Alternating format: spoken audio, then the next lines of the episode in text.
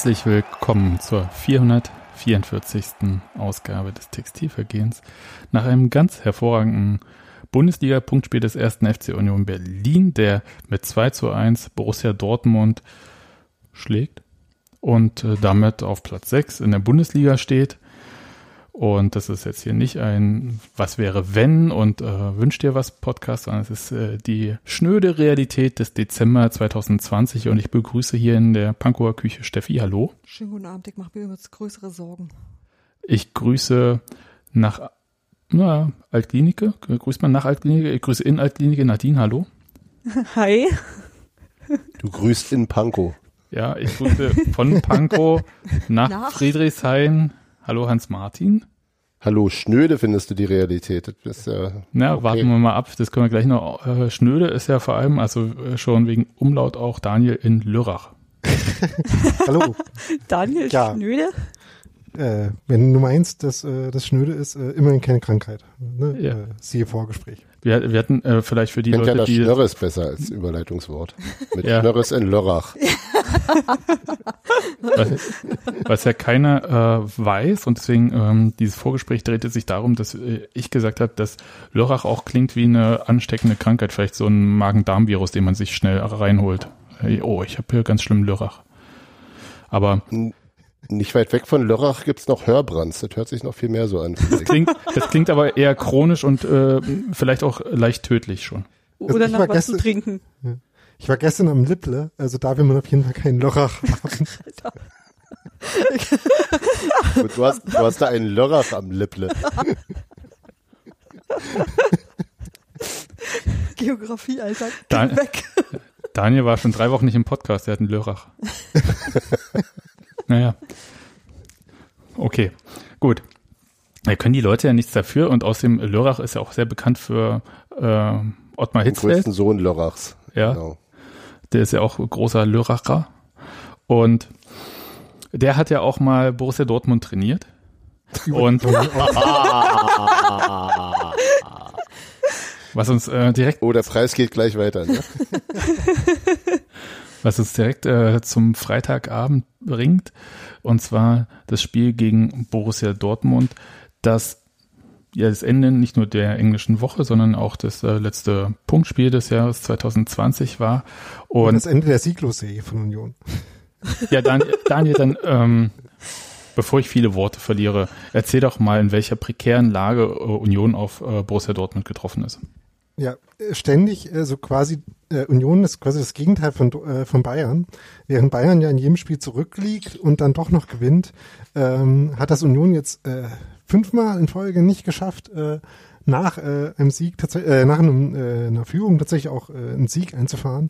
Und äh, mit dieser schweren Hypothek von vier äh, sieglosen Spielen unentschieden gegen solche Hecken wie Stuttgart und Bayern gespielt zu haben nur, ähm, ging man halt in dieses Spiel gegen Dortmund und ähm, ging dann da auch wieder in Führung äh, und hatte dann äh, schwere Angst, dass es wieder nicht reichen könnte, ne? Vor allem, weil die ja auch nicht so lange gehalten hat. Stellt sich raus, doch hat gereicht. Fischer raus.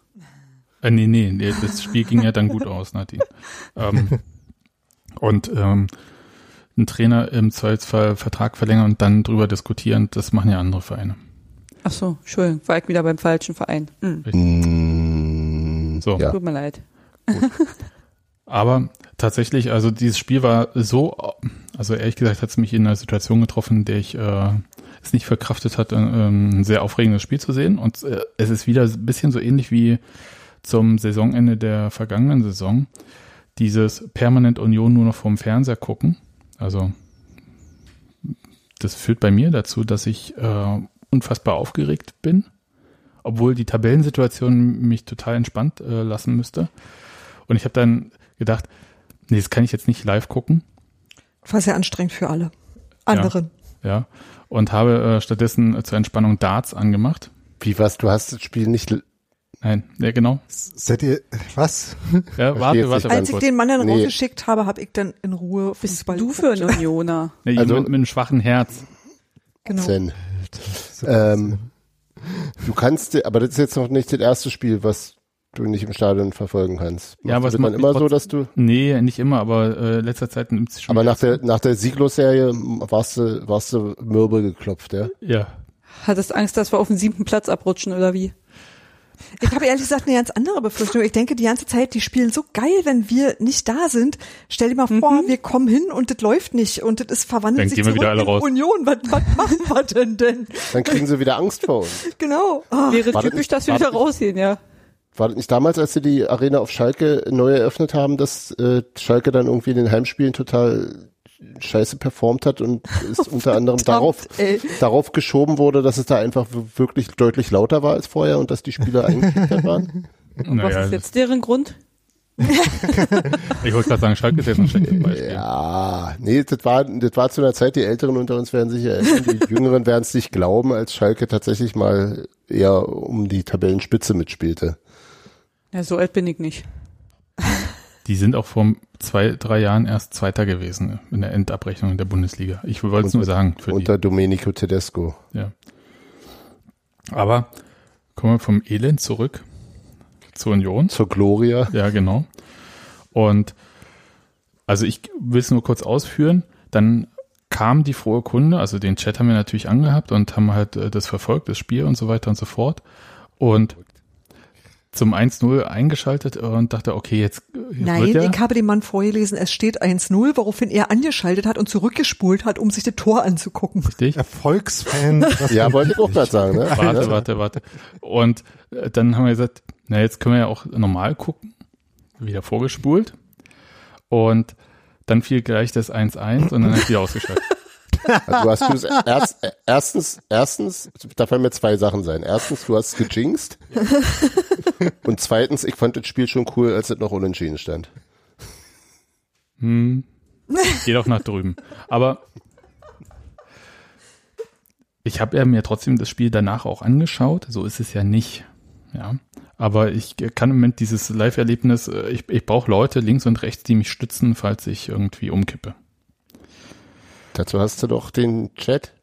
Ja, aber Ja. das ist eine mentale Stütze. Und Stühle vielleicht auch zu Hause. Es ist ja, Zwei, Ne? zwei Stühle. Hm. Naja. Oder drei, einen auf Ich den merke, dass links ihr rechts. einfach ähm, empathielos äh, gegenüber deiner äh, ähm, Schauweise dieses Spiels sind, ja, ich glaube mit gutem Recht. ja, Ja. so seid ihr. Ähm, Wir sind einfach hart gesotten. Ja, das ist richtig. Und ich halte nichts mehr aus. Okay, habe ich verstanden. Aber kommen wir doch mal zum Anfang dieses Spiels äh, zurück. Urs Fischer hatte ja zumindest ähm, eine Mannschaft zusammenbekommen und ein paar Plätze auf der Bank auch. Daniel, willst du uns ganz kurz erzählen, was denn der Trainer vielleicht anders gemacht hat als gegen Stuttgart?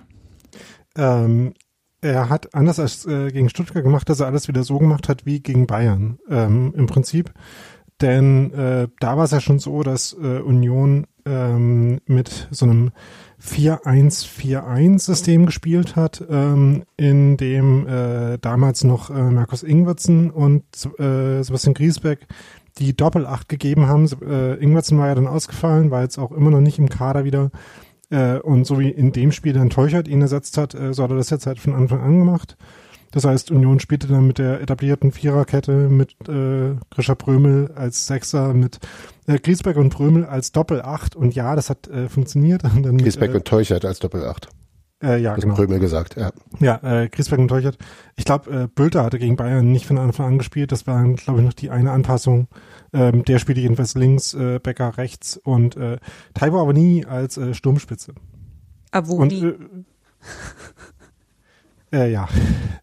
ähm, und übrigens auch äh, auch äh, Dortmund eigentlich relativ äh, ähnlich in der Ausrichtung wie damals Bayern. Ich habe heute die die äh, Aufstellungsgrafik gemacht für die Analyse, die ich dann irgendwie morgen früh wahrscheinlich irgendwie veröffentliche. Und da, ne, wenn man halt so, so durchgeht, ja, nicht äh, äh, nicht Neuer, sondern Birki, nicht Alaba, sondern Hummels, äh, nicht Müller, sondern Reus. Und Ergebnis, äh, Union verliert keins dieser Spiele. Fühlt sich schon ein bisschen geil an. Ja, ne? Also das äh, muss man, also die sind zwar alle recht jung, also größtenteils, außer Mats Hummels vielleicht oder so. Und Reus Ja, und Neuer Und und. Birki. Neuer spielt ja nicht bei Dortmund. Ja, aber hatte ich ja jetzt auch mitgenommen Ja, ich auch meinte nicht jetzt- verloren. Ich meinte jetzt aber so prinzipiell bei Dortmund und die, ähm, mir war nicht ganz klar, ob die jetzt ähm, von dieser, von diesem Trainerwechsel irgendwie vielleicht auch profitieren oder nicht. Und habe aber festgestellt, die haben immer noch irgendwie kein Mittel gegen Mannschaften wie Union. Also während Bayern ja da durchaus ähm, ein bisschen die Mannschaft so reindrücken kann, hatte Dortmund nach meinem Gefühl vor allem bei solchen Situationen auf Erling Haaland setzen können, der wirklich eine Durchsetzungsstärke hat, die unfassbar ist und im Zweifelsfall, wenn er nicht selber schießt, dann halt auch Räume für andere offen lässt. Und ich fand die ein bisschen einfallslos gegen Union. Ja, wobei ich sagen würde, dass äh, sie manche Dinge eigentlich sogar besser hingekriegt haben als Bayern. Also, ähm, also ich finde, Dortmund hatte äh, so gerade in der ersten Halbzeit, gegen Ende der ersten Halbzeit, äh, äh, eher so eine Druckphase, wie man das eigentlich gewohnt wäre von einer Spitzenmannschaft gegen Union. Und äh, ich finde, Dortmund hat äh, insgesamt dann doch über das ganze Spiel eigentlich besser hingekriegt, ähm, Bälle in die Halbräume zu spielen. Nur dass Union die dann da halt wieder gut wegverteidigt hat. Ja, gab es so zwei, ja, drei Situationen, ne, wo sie es nicht geschafft haben. Meistens. Gen ja. Genau, und sie haben auch ab und an also hat man so zumindest die Ideen gesehen, wie dann aus dem Halbraum so häufig auch so, äh, also Steckpässe teilweise auch so ein bisschen diagonal gespielt wurden, die dann aber scheiterten, also die dann an einfachen Sachen scheiterten, aber ich bin da durchaus bei Daniel, dass es strukturell eigentlich besser aussah als bei den Bayern. Die, bei den Bayern war es ja am Ende Lewandowski so, ne? also der, der da viel Arbeit gemacht hat und also da war es irgendwie individueller und da bei, bei ähm, Dortmund sah man schon Sachen, die hätten funktionieren können, die aber nicht ganz funktioniert haben, was sicherlich zum Beispiel damit zusammenhängt, dass dass eben einige der Akteure durchaus nicht in ihrer Topform sind. Also Jaden Sancho sehr, sehr auffällig hm. schlechter, als, als man, als man ihn, sagen wir mal, am, zum Anfang des Jahres gesehen hat, gegen beim, bei, als wir bei denen waren. Ähm, Marco Reus hat viel mit sich zu tun. Ähm, was ich schwächer fand bei Dortmund als, als äh, auch erwartet, vielleicht ist eher der Spielaufbau und da die wirklich äh, verheerenden Ballverluste, die die immer wieder hatten. Das war ja wirklich, äh, also im, im eigenen Drittel. Das, das war wirklich, also ähm, Lag das an Dortmund oder lag das auch daran, wie Union da draufgegangen ist? Also bei ein paar Fehlern von Akanji würde ich schon sagen, äh, das sind auch einfach individuelle Dinger äh, von Dortmundern.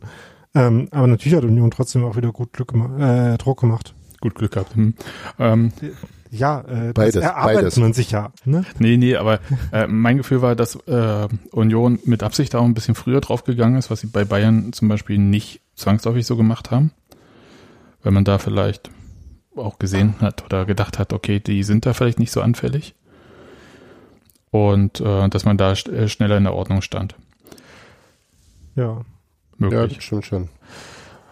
Okay, aber also, und man sieht halt, also ich fand auch, dass man äh, gerade in den Pressing-Aktionen bei halt äh, Griesbeck oder Teuchert auch schon gesehen hat, dass die sich in diese Rollen, die ja, äh, also so im Zusammenspiel und in der äh, in der individuellen Rolle auch total ungewohnt sind für die beiden. Also für Griesbeck ist es halt mega ungewohnt, einfach auf dem Niveau zu spielen. Ne? Der kam halt aus Heidenheim gerade und hat jetzt erst ein paar wenige Bundesligaspiele gemacht und für Teuchert halt in einer völlig äh, neuen äh, Position zu sein.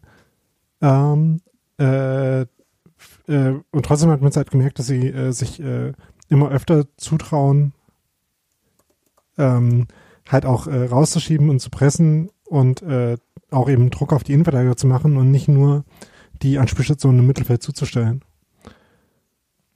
Ja. Und das hat, glaube ich, auch ganz gut funktioniert tatsächlich und hat halt auch zu diesen äh, Ballgewinnen mit beigetragen, die dann ja oft äh, auf dem Flügel passiert sind. Ne? Also äh, Bülter oder Becker waren dann ja oft diejenigen, die an den Ball gekommen sind. Und dann ähm, Falco Groth hatte ja für uns äh, netterweise eine sehr, sehr ausführliche und sehr gute äh, Analyse geschrieben gehabt unter der Woche zu dem Stuttgart-Spiel. Ähm, die erschienen war, nachdem wir da gepodcastet hatten. Ähm, und da der äh, beschrieben, dass das einzige Manko, was Union jetzt quasi klarerweise noch hat in seinem Spiel, ist, äh, wie, ähm, wie Konter teilweise ausgespielt werden. Und das hat man in dem Spiel dann auch wieder gesehen. Da waren noch, äh, hätten noch größere Chancen dabei sein können. Oh ja, oh ja, sehr schmerzhaft, ja.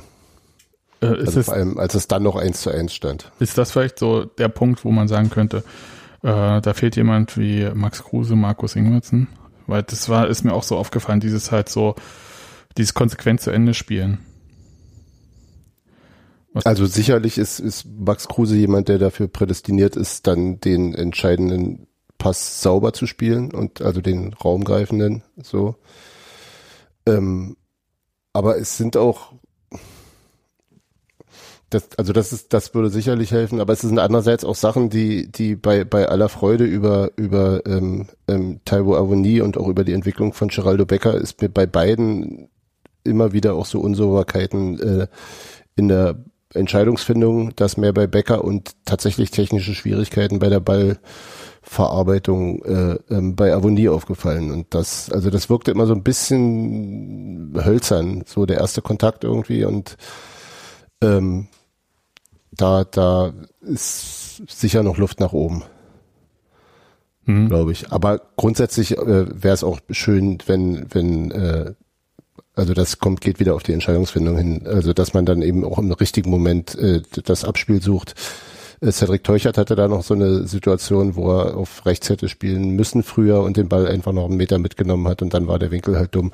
Das sind alles so Sachen, die, die, die uns, ja, wo ich echt Angst hatte, dass die uns noch teuer zu stehen kommen in dem Spiel. Das, da war es dann Gott sei Dank nicht so, aber das wird noch Spiele geben, wo wir, wo wir sowas äh, äh, brauchen, dass, dass das besser funktioniert. Man könnte es ja auch sagen, dass in diesem Spiel die Standardstärke diese Schwächen äh, aus dem Spiel heraus bei den Torchancen einfach kompensiert hat. Also man sieht es ja trotzdem und äh, die Standards überdecken das jetzt. Also ich fand halt, es war bei Taiwo Avoni diese erste Chance. Das war ganz hervorragend gehalten von oder abgelenkt dann von Birki, muss ich sagen. Mhm. Da war da äh, ist von Hummels. Äh, äh, war ja gar nicht am Ball. Äh, Hummels. Hummels hat den Schuss geblockt. Aber auch da wieder ein bisschen zu zögerlich gewesen, Avonie. Ne? Also das war irgendwie so Mhm. dieses, also so, da fehlte mir so ein bisschen die letzte Konsequenz. Felix hatte heute irgendwie in, äh, im State of the Union Avonie mit dem jungen Polter, mit Polter verglichen, der dessen, dessen Kaltschnäuzigkeit vorm Tor er noch nicht haben könne mit 23 Jahren, aber Sebastian Polter kam mit 23 Jahren zu uns und hatte die da eigentlich schon. Also das ist sowas, äh, klar in der zweiten Liga, andere Gegner, andere Gegenspieler und nicht ein Mats Hummels, der ja doch, wie ich finde, ganz ordentliches Spiel gemacht hat. Das ist schon noch mal ein anderes Kaliber, aber irgendwie fehlt mir da so ein bisschen der Punch äh, am Ende bei, bei ich, ich, also es hört sich jetzt so an, als würde ich den total scheiße finden, weil ich jetzt schon das zweite Mal ihn kritisiere. Gar nicht, aber in, in, äh, ich finde es wirklich wunder, also ich finde es wirklich großartig, wie der, was der auch arbeitet. Es wäre bloß so dieses, du hast immer das Gefühl, der, der könnte das eigentlich und dann kommt es immer nicht ganz. Das ist so, das ist so, also das ist mehr ein äh, äh, freudige Erwartung auf das, was dann passiert, wenn er das noch hinkriegt.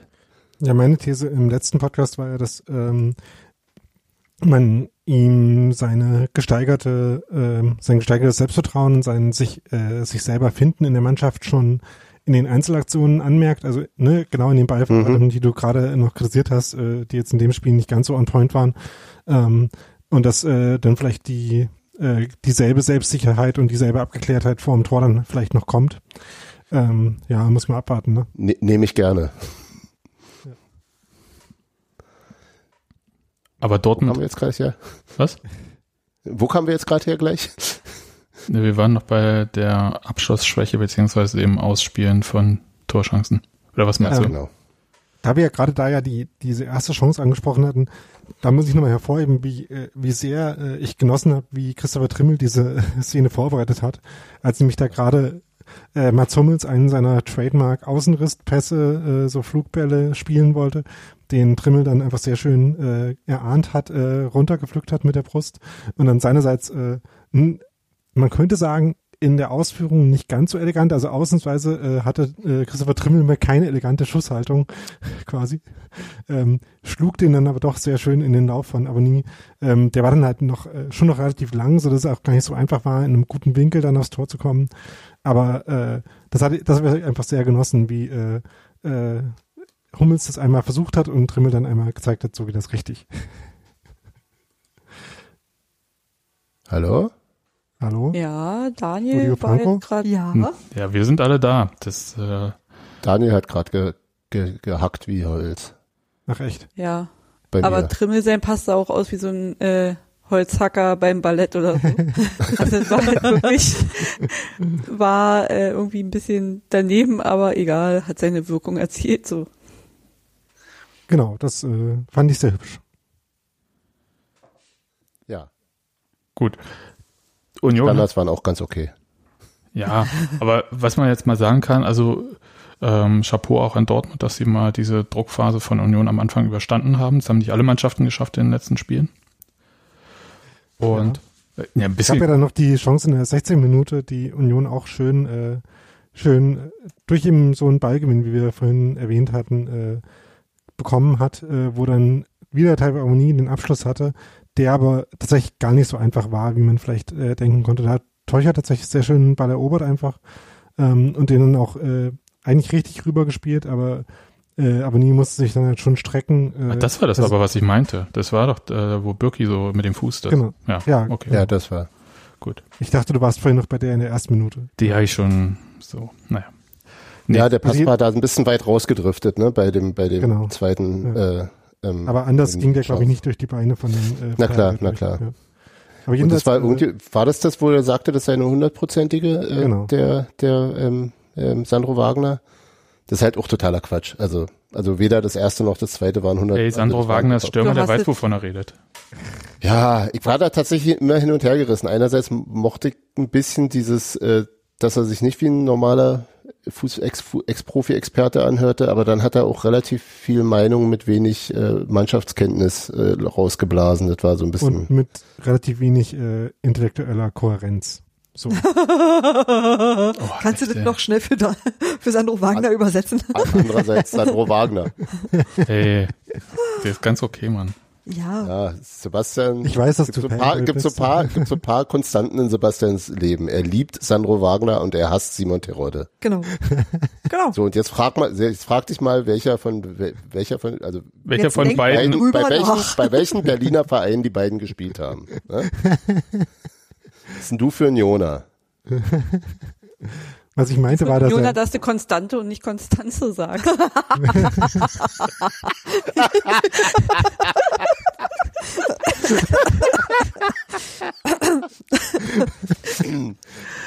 was ich meinte, war, dass er gesagt hat, dass Mukoko äh, man äh, drei Jahre lang eigentlich nicht bewerten sollte, wie er spielt und dann äh, Aber gesagt wenn er wenn er spielt, mal Verantwortung übernehmen hier. Ne? Ja, Genau, okay. das meinte ich nur mit intellektueller Kohärenz. Die Das ist ja, aber äh, auch erstmal ist ja auch Fußballersprache und das mögen wir ja auch. Und dann, Wer von uns? for yourself. ach, ich mag's ja, wenn Leute einfach eine klare Ja, Meinung besser, haben besser. erstmal. Ja, Das ich muss ja mit der nicht übereinstimmen. Ja, So. nicht. Und äh, ich brauche da keinen Fußballphilosophen da jetzt zwangsläufig als Co-Kommentator. Und ähm, da finde ich, äh, macht Sandro Wagner das alles ganz okay. Gut, aber vielleicht äh, davon weg fand ich, was, was ich wirklich, äh, weil ihr gerade Mokoku gesagt habt, ich fand ja, der hat äh, fast immer die gleiche Szene gehabt. Das sah so wie in Kopie aus teilweise. Also vor allem bei seinem Tor und bei der Chance in der äh, letzten Sekunde der ersten Halbzeit. Ja, das äh, so Steckpass im Halbraum und dann auf einen kurzen Pfosten. Und ist das jetzt so ein neues Ding, dass eigentlich alle Stürmer nur noch auf einen kurzen Pfosten schießen oder fällt mir das bloß auf, weil ich jetzt öfter so hingucke drauf? Äh, ich würde tippen auf das zweites. Wenn du es aushältst. Ähm, Nö, ist ja okay. es ist ja wie, äh, dass man plötzlich überall äh, Leute mit Kinderwagen oder schwanger sieht. ja, Okay. also ich würde sagen, das ist eher so ein selektives Wahrnehmungsding. Ähm, was ich an den beiden Szenen halt vor allem bemerkenswert fand, war, dass äh, halt, dass die beiden Momente waren, wo Rafa Guerrero Dinge gemacht hat. Ähm, der ja sowieso ein äh, Hammerfußballer ist, jetzt nicht sein allerpräsentestes Spiel hatte in, in dem Spiel, aber trotzdem derjenige war, der bei Dortmund da die, die entscheidenden Impulse gesetzt hat. Unter anderem, weil halt ähm, Union halt wieder so in ihrer äh, Einzelorientierung quasi verteidigt haben und wenn halt dann mal jemand irgendwo aufgetaucht ist, wo er nicht hingehört, absolut nicht, dann war das noch das, was am ehesten Union äh, wirklich verwirren konnte. Und äh, in dem Fall zum Beispiel dazu geführt hat, dass äh, Marius Bülter sich nicht ganz sicher war, wer wen übernehmen soll und deswegen ein paar Meter zu weit weg von Guerrero äh, in dieser, äh, bei der Chance, äh, bei dem Postentreffer in der ersten Halbzeit war. Ähm, Das war das, wo, wo Guerrero als Linksverteidiger im rechten offensiven Halbraum auftauchte? genau, genau. Ja, genau, ja. Ja, und äh, in der zweiten Halbzeit äh, bei dem Tor war es ja dann der linke Halbraum, äh, aber grundsätzlich ein bisschen so ähnlich. Ja, ja. Ja, aber ansonsten war ja tatsächlich, ging ja über die Mitte, wie auch gegen die Bayern, nicht wirklich viel, weil, weil wie du schon sagtest, diese, diese Mannorientierung denen schon ordentlich den Nerv geraubt hat. Also, also ähm, von Witzel, äh, Jan und, und Reus war ja in Sachen Spielaufbau wirklich nichts zu sehen eigentlich, ne? Jan war ja auch ziemlich schnell angefressen von Trimmel und das war schon mal ein ganz gutes Zeichen. Ich glaube, das war schon nach einer halben Stunde oder so, wo der schon total genervt abgewunken hat nach einer Aktion von Trimmel. Ja, ja, die waren insgesamt genervt. Das ja, wir können ja kein Fußball spielen. Gott, ich, äh, so geil, äh, wenn Dortmund irgendwie Tim Walter als Trainer hätte. Ach komm, also das, kann man, das, das wünsche ich Ihnen nun wirklich nee, nicht. Und also außerdem, das, das, war aber nur knapp vorbei. Also der war doch, äh, war Tim, nee, Tim Walter war bei Bayern in der, äh, im Nachwuchssystem. Ja, genau. Aber, das heißt, das heißt auch nicht, da war Mehmet Scholl auch. Ja. wow.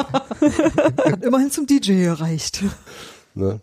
Ich, ich fand's, ich fand's, äh, um noch mal ganz kurz, zu, zu, ähm, also ich, äh, ähm, auch bevor das 1 zu 0 fiel, äh, fand ich schon, also so nach, weiß ich nicht, fünf bis zehn Minuten, wenn man anfängt, so ein Gefühl fürs Spiel zu haben, habe ich mich dabei ertappt, äh, zu, also habe ich, oder habe ich gemerkt, dass ich äh, das Spiel gucke und irgendwie denke, das ist jetzt zwar Borussia Dortmund, aber mal abgesehen davon, dass ich bei jedem Spiel Angst habe, dass wir verlieren, äh, ähm, habe ich jetzt nicht besonders Angst vor Borussia Dortmund in dem Spiel. Irgendwie habe ich schon das Gefühl, ja, das könnten wir gewinnen. Das schon sieht gut aus. Und das, da war, das war für mich ein, schon ganz schön, also fand ich schon ganz schön bemerkenswert, dass, dass wo, wo wir angekommen sind, dass ich ein Dortmund Spiel, ein Spiel gegen Dortmund gucke und denke, ja, alles cool, kriegen wir schon hin. Ja, das äh, habe ich ja wie gesagt nicht gehabt, aus anderen Gründen aber. Also nicht, weil ich jetzt prinzipiell irgendwie ähm, Dortmund so super stark finde oder Union äh, schwach, sondern ich habe schon dieses Grundvertrauen, dass gerade in dem Zustand, in dem die Mannschaft aktuell ist, also auch ähm, mental mit diesen Erfolgserlebnissen teilweise und auch einfach dem Tabellenplatz, dass sie halt äh, einfach auch Sachen mitbekommt, wie sie dem Gegner das Spiel sehr schwer machen kann, ohne mhm. bloß einen Bus vorm Tor zu parken. Mhm. Und äh, das ist halt wirklich eine, ich finde es eine enorme Leistung, weil es halt nicht so ist, wie so bei vielen Aufsteigern oder im zweiten Jahr dann war, dass sie halt weiter an ihrer sehr, sehr defensiven Haltung festgehalten haben, sondern es gibt immer eine Idee, wie man auch Tore schießt. Und auch wenn die total simpel ist, also in dem Spiel waren es ja, wie gesagt, die Standards, die es dann gemacht haben, aber es gibt Ideen, wie man Tore schießt. Ich habe nochmal nachgeschaut. Es gibt ja wirklich nur zwei Mannschaften, die mehr Tore geschossen haben als Union in dieser Saison bisher. Das ist auch so krass, oder? Union hat, glaube ich, also äh, kann sein, dass ich falsch liege, aber ich glaube, sie haben kein Spiel gehabt, wo sie kein Tor geschossen haben.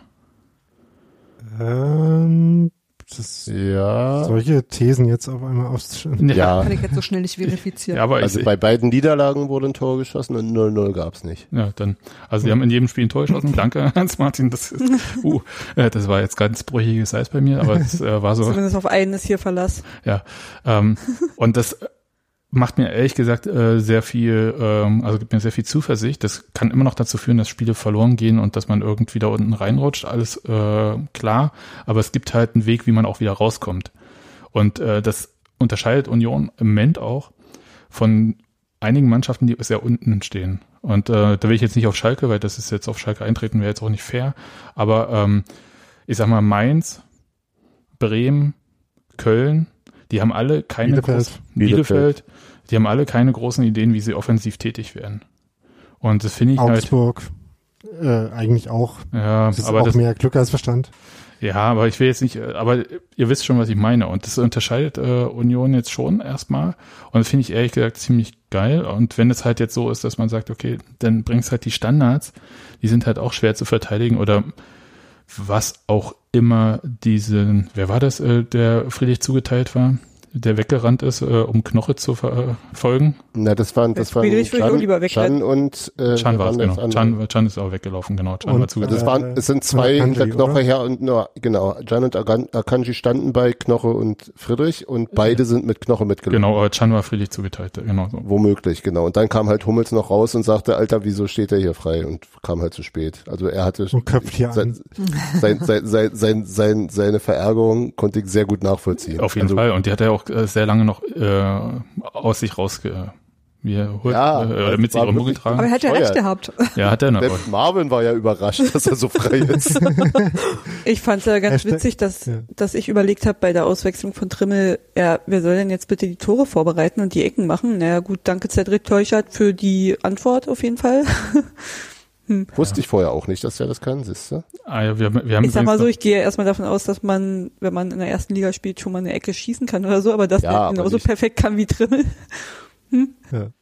wir, wir haben Ähm, übrigens noch war übrigens falsch. Äh, Akanji war, würde ich sagen, derjenige, der, äh, der Friedrich zugeteilt war und äh, Jean war, glaube ich, Knoche äh, zuständig.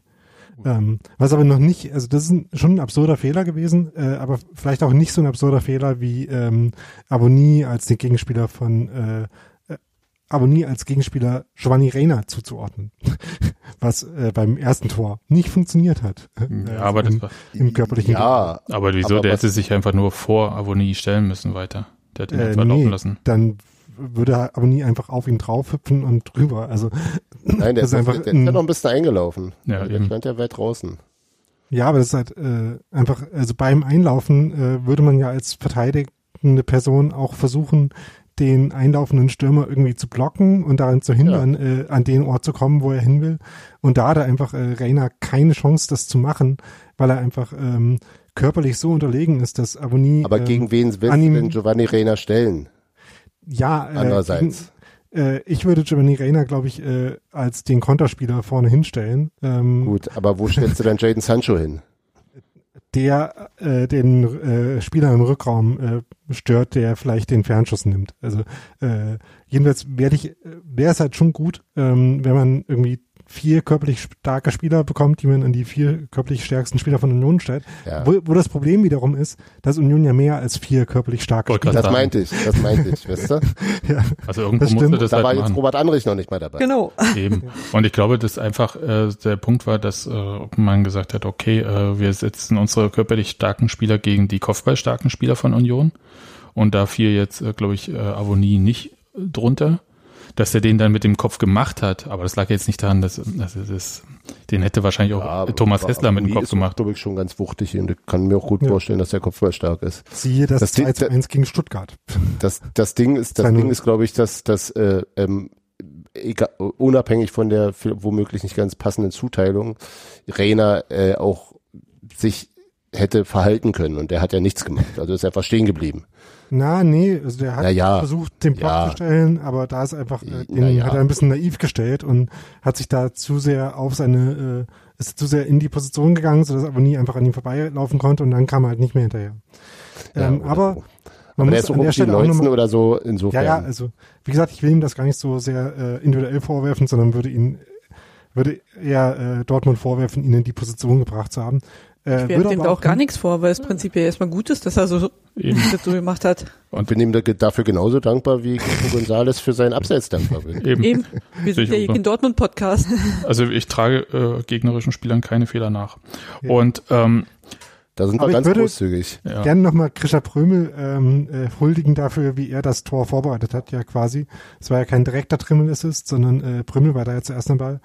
Und das hat mich zwar nämlich äh, so ein bisschen an das Tor gegen, äh, gegen äh, Bayern erinnert, wo wir ja drüber gesprochen haben, wie Prömel da äh, vor dem Posten auf den Ball zugeht und den äh, dann in dem Fall reingeköpft hat. Das war in dem Fall ähnlich so. Da waren zwar noch drei Dortmunder Nähe, durch die sich äh, Prömel aber einfach durchgesetzt hat und äh, mit äh, super Timing dann zu dem Kopfball hochgegangen ist und den dann halt äh, in diese maximal äh, gefährliche äh, Position für Abonnie verlängert hat. Das war ganz hervorragend.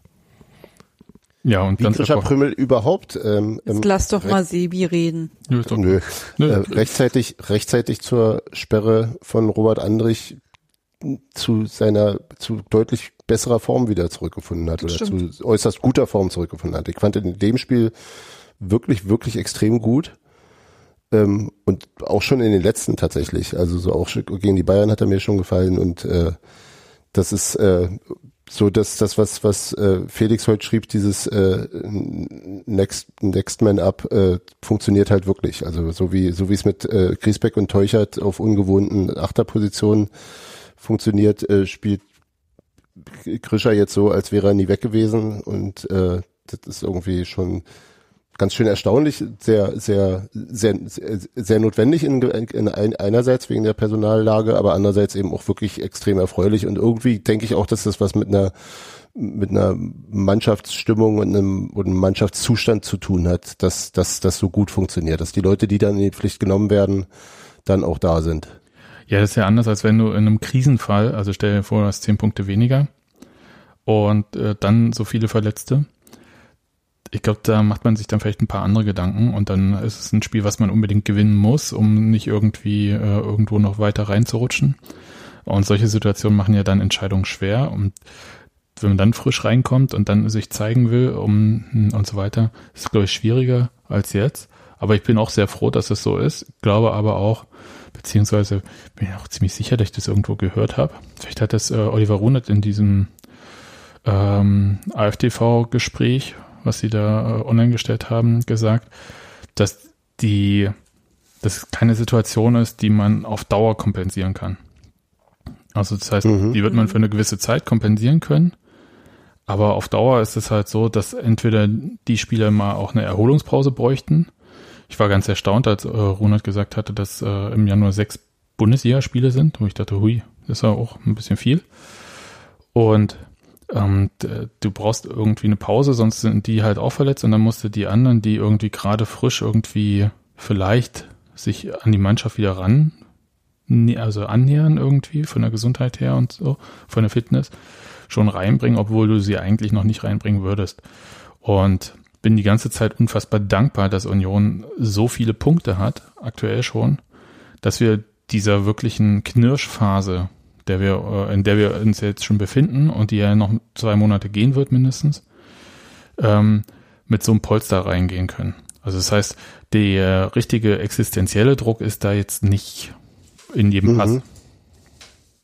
Also ich habe mir angeguckt, wie Schalke gegen Bielefeld gespielt hat. Und ich fand, Das war anstrengend. das war wirklich anstrengend. Also ich, äh, ich fand nicht, dass Bielefeld sehr gut gespielt hat, ganz im Gegenteil. Aber ähm, beim, bei Schalke hat man einfach gemerkt, äh, dass irgendwie bei jedem Pass, bei jeder Aktion irgendwie über Fehler auch nachgedacht wird. Also dass das irgendwie so eine Rolle spielt.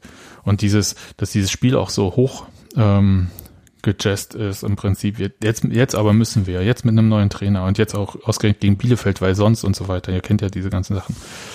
Und das ist ja super unangenehm. Und da ist Union in einer Situation, die sich selbst geschaffen haben, die super luxuriös ist erstmal.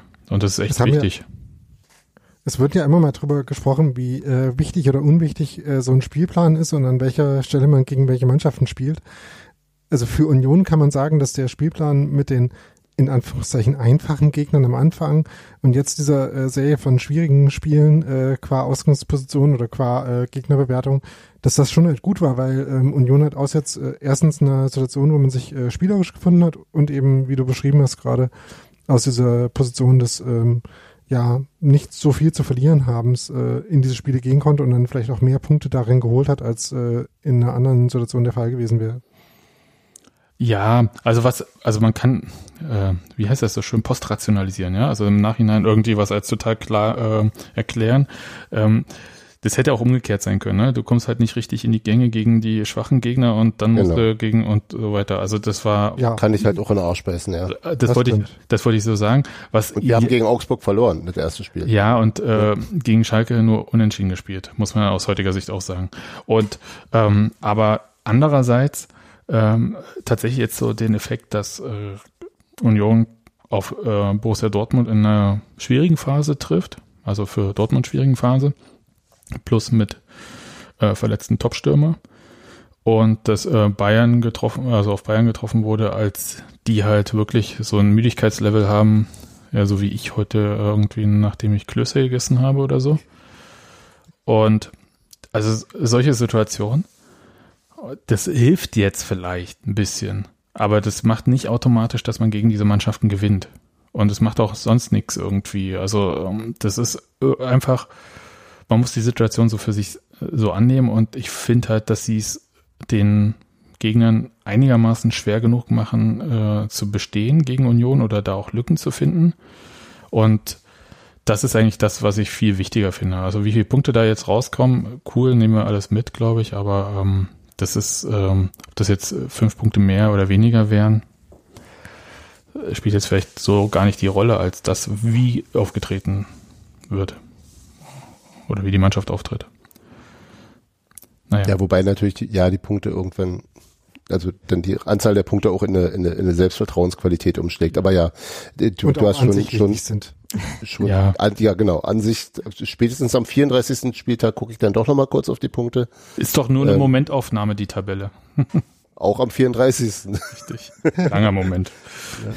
ähm, aber ja, du hast total recht. Also das, das ist ja auch so dieses, dieses äh, ähm, aus ähm, was ich also selbst noch aus dem Derby noch mitgenommen habe, dass da, dass da, dass da eine Spielweise trotzdem lange, also also da war dann der Bruch halt mit der roten Karte, ähm, aber dass trotzdem die Spielweise grundsätzlich äh, mir mir äh, wenig Angst macht oder viel Angst nimmt für den weiteren Verlauf der Saison. Und das ist halt was, was sich fortsetzt und fortsetzt und und äh, sich als Eindruck bei mir auch immer mehr verstärkt und finde ich auch gerade angesichts der, der, der Ausfälle, wenn man eben mal durchzieht, Daniel, du hattest das auf Twitter, glaube ich, geschrieben, wer so alles fehlte. Also das ist eben nicht nur Kruse, der fehlt, sondern also das ist ja eine ganze Latte. Äh, ist es echt eine irrsinnige äh, Leistung der Mannschaft einerseits und der Mannschaftszusammenstellung und, und Einstellung, also durch Runert und, und Fischer, die man wirklich kaum, kaum hoch genug preisen kann. Ja, also bin ich auch völlig dabei. Ich fand übrigens das Tor von Mukuku, jetzt nachdem es äh, nicht das äh, irgendwie entscheidende Tor war, äh, ganz interessant und schön. Ganz nice. Kann, Ja. ganz, Ja. war, war ganz okay. Ja. Also ich hätte Also mir, in dem Alter kann man solche Tore auch noch machen. Ne? Ein bisschen später. ja, in unserem Alter nicht mehr. Also, ja, also, Sebastian, Dortmund darf jetzt- Wir haben nicht ein Ja. Alter. Dortmund, Dortmund darf sehr gerne, äh, immer wenn sie dann verlieren, äh, schöne Tore schießen. Also jetzt gegen Stuttgart schon, gegen uns dürfen sie so weitermachen. Äh, stört mich dann auch in Spielen gegen Union nicht besonders. naja. Dortmund kann aber gerne auch gegen alle anderen Vereine gewinnen. Ja, eben. Ja. Also muss er auch nicht. Äh, Ist mir total egal, Dortmund. Aber ähm, Na, na, doch, so ein bisschen Rest Unsympathie äh, ist da irgendwie schon noch hängen geblieben. Unsympathie Von ist gewissen- ein Wort. Stimmt. Antipathie meinte ich natürlich. Ah. Ähm, also wenn du mich jetzt Äh. fragst, ob ich nochmal nach Dortmund fahren würde, falls Zuschauer zugelassen sind. Nur mit Schnittchen. ich wollte es gerade sagen. nee, das ist jetzt nicht unbedingt, äh, sondern ich würde sagen, um die Mannschaft zu unterstützen, ja. Aber wirklich Wenn alles, dürfen, ja. ja, aber es ist wirklich alles unerträglich an diesem ganzen Stadion und an der Anreise dort und so. Ich finde es alles scheiße. Ah, was? Ja, Nein, komm. komm, komm, komm. komm. Ey, nochmal Norbert Dickel, diese Traditionsvariante von Tim Tölke. Echt, ich kann's nicht Ja, mehr. aber, aber Da macht er uns die Meisterschaft kaputt. Ja, Aber äh, nein, das Stadion ist schon ziemlich okay. scheiße. Es sieht Nein. scheiße aus. Das Steier an sich ist schon gut. Das Nein. Stadion ist ziemlich super. Also es sieht aus, als ob ich am wirklich auf Usedom Sandburg irgendwie zusammenkleckere. Erstmal von außen. Wie erklärst du das? Kann halt nicht jedes so schön sein wie die alte Fürsterei. Man muss da auswärts auch Abstriche machen. Ist richtig. Und dann sitzen die halt auch im Prinzip fast alle. Und das ist halt auch wirklich ein Ja, aber du Operettenpublikum tust jetzt so, mittlerweile. als wäre es in allen anderen Stadien der Liga irgendwie viel besser. Und das ist halt Quatsch. die- Wenn du das mal, wenn du das mal als ich kann doch aber nicht sagen, bloß weil alle anderen schlecht sind, ist Dortmund dann gut. Die haben Dortmund das ist gesagt, halt das schlecht andere ist, sind noch schlechter. Sebastian, Sebastian, aber dann kannst du auch gleich sagen, ich fahre nie wieder auswärts. Ja, Nee, außer nach Bochum und äh, keine Ahnung, St. Pauli oder so. nee, St. Pauli, ach komm. Dann sitzen die auch fast alle, ist ziemlich witzig bei einer Südtribüne, die 22.000 Stehplätze hat. Hm. Ja, aber es ist halt, 60, aber sitzen, 60.000 sel- sitzen. In wenigen Stadien sitzen so viele Leute wie in Dortmund. Ja, ich wollte gerade sagen. Also Olympiastadion natürlich, ne? Nee, aber es ist, ich finde schon, also du kannst halt äh, nicht so äh, als Alibi in so einem Stadion so eine Südtribüne hinstellen und sagen, es ist ein tolles Stadion. Weil einfach der ganze, der ganze Rest ist einfach eine Schnittchen-Variante äh, Variante da. Jetzt sind ja zwei verschiedene Dinge. Erstmal geht es ums Stadion. Und das Stadion Ist selbst hässlich. ist super. Als Okay. Fußballstadion. Wie das Stadion von außen aussieht, ist mir so egal. Wirklich ist mir vollkommen, vollkommen egal. Das Stadion selbst ist steil, ist gut, ist für die Größe doch recht nah dran, ist, das Laut. funktioniert schon gut. Wenn mal jemand was sagt. Kann, kann, kann sehr laut sein. Ja, wenn Norbert Dickel sein Mikro aufdrehte. Sebastian, also das ist Sebastian. Sebastian- Hass, Sebastian- Sebastian fährt einmal mit Schnittchen-Gero in den VIP-Bereich und jetzt seitdem und, und mokiert sich dann über Sitzplatzpublikum übrigens, ja? Das wollte ich nur mal an. Ne, wieso? Ich habe denen halt die Schnittchen weggegessen. Genau so. Und wenn wir, wenn wir ja schon nicht gewinnen, dann fressen wir ihnen wenigstens die Schnittchen weg. Ja, die, ich möchte betonen, da hat Dortmund 5-0 gewonnen. Ich war dabei, Natürlich, ich, ich hätte auch noch eine Tüte mitgenommen und alles eingepackt. War nämlich eine lange Rückfahrt. Mein Highlight Da war aber, wolltest wie, dann wie, kiffen, ja. wie, wie dein Kind mit den, mit den Dortmundern unfreiwillig fraternisierte, indem es äh, laut erzählt hat, äh, was es im Leipziger Stadion äh, gerufen habe. Ah ja, stimmt. Auf der, auf der Herrentoilette hat, es, hat, hat er davon erzählt. das ist richtig. Ja, das gab ein Insofern- schallendes Gelächter auf Klo. Das war sehr Oh ja, oh ja. Ja. Gero und ich Mit der waren sehr stolz, waren sehr, äh, sehr, sehr, sehr stolze Ersatzväter. Das finde ich super. ja. Na gut. Man wusste auch sofort, wer den alles miterzogen hat. Okay. Erzogen. Gero Naja. war der Klassenkamerad. Okay, aber äh, gab es eigentlich jetzt zum letzten Auftritt am Freitag noch was zu erzählen? Also wir haben die beiden Tore, die ja nun wirklich äh, sehr schön auch quasi rausgespielt, hätte ich beinahe gesagt waren. Nein, aber ähm, das Tor von Mokuku, ähm, ich fand Andreas Luther hat ähm, ein, zwei gute Aktionen gehabt, die einfach, da war er da, wo er sein musste, es war alles toll. Und vom Aufbäumen habe ich bei Dortmund gar nicht so viel mehr mitbekommen hinten raus. Da hätte ich eher gedacht, dass sie mehr Druck ausüben nochmal. Das aggressivste von Dortmund war dann eigentlich, wie Mats Hummels gegen die, äh, gegen den Sponsorenfriedhof gehauen hat, ja. Ja, genau. Was ich aber auch komplett verstehen konnte, hätte ich auch gemacht. Nee, fand ich auch. Und ich Würde ich auch immer machen bei dem scheiß äh, äh, Sponsorenwand-Ding. aber nach dem Spiel besonders. Also Da stand da Ähm, keine Fischertechnik drauf. Nee, ist richtig. Zumal er auch eine, ein gutes Spiel gemacht hat. Also Ja, ich glaube, muss man ja mal sagen. Also er gehörte ja schon zu den, also das war insgesamt kein guter Auftritt von Dortmund sicherlich und er gehörte ja schon zu den paar Spielern, die dann doch irgendwie ganz okay waren. Also er und und äh, Guerrero und äh, Mukoku äh, und wahrscheinlich Birki, ja. So. ja, ist doch schon mal eine Achse, ne? Aber reicht halt nicht und äh, ich konnte es auch total nachvollziehen, ähm, ähm, da, dass er da irgendwie auf diese Werbewand äh, geschlagen hat. Ich fand aber, das war halt so ein, der hat nicht so richtig doll zugehauen, ne? Also ich glaube, äh, andere Spieler hätten das Ding umgetreten, obwohl das echt schwer ist, weil das ja ganz gut verankert ist da unten mit den Rollen da und so. Oli- Oliver Kahn hätte es weggepustet. Da werden die Logos ist halt auch eine runtergefallen. Mentalitätssache, ne? Da muss man halt auch wirklich richtig dagegen hauen. Er war auch einfach ein bisschen erschöpft vom Spiel. Ich meine, gegen so eine Spitzenmannschaft ist es halt schwer zu spielen. Ich glaube, dass Union einen da schon, also jetzt ohne Scheiß, Nadine, ich glaube, dass Ja. Union super nervig ist als Gegner. Ja. Also unfassbar. Also Eklig. ja, also, Eklig. ja, genau. ja, aber nicht nur einfach, äh, nicht nur eklig, äh, so Robert Andrich eklig irgendwie, Das ist ähm, speziell. So Das ist aber auch nicht Robert gemeint, glaube äh, ich. Eklig, ne? sondern halt äh, auch ähm, Andrich eklig von dieser Saison, also ohne den Hm. Kick da im äh, Derby, sondern dieses, egal wo du hinspielst, er ist immer schon ein Unioner. Hm. Und Aber das, find ist, ich glaube ich, das, was, was Fischer auch mit eklig meint. ja, und das finde ich Ja. super geil, ehrlich gesagt. Und ich finde, Nervig sein, anstrengend sein für einen Gegner. Und ich finde, es, es gibt kein größeres, ähm, keine größere Respektbezeugung, als halt dann so einen völlig abgefuckten Mats Hummels äh, vor dem Interview zu sehen. Fand ich super. Ja, Und wie gesagt, Olat Emre Can äh, während des Spiels, wo der schon nur am Motzen ist, so von wegen, was macht denn der Trimmel jetzt schon wieder hier? Oder wo kam denn der jetzt schon wieder her? So, ja, da müsste man sich aber selber mal fragen, warum man gegen diesen alten Mann nicht bestehen kann. weil es Trimmel ist. Bester ganz einfach. Verteidiger der Liga, äh, würden manche Schalker. behaupten. Er, er ist Unioner und du nicht. So. ähm, Gen Was genau, noch, Imre, äh, was, was denn du für ein Jona? also Emre Can würde ich, glaube ich, nehmen trotzdem. Gerade so äh, Ja. bei unserer Mittelfeld äh, tiefen Situation würde ich nehmen. Als Würde Leihspieler für eine Spieler Halbsaison. nehmen. Wenn er übrig Ja, ist, genau. mein Gott. Übrigens, äh, von wegen, äh, was es zum Spiel noch zu sagen gibt, Marvin Friedrich, also Hammer Spiel.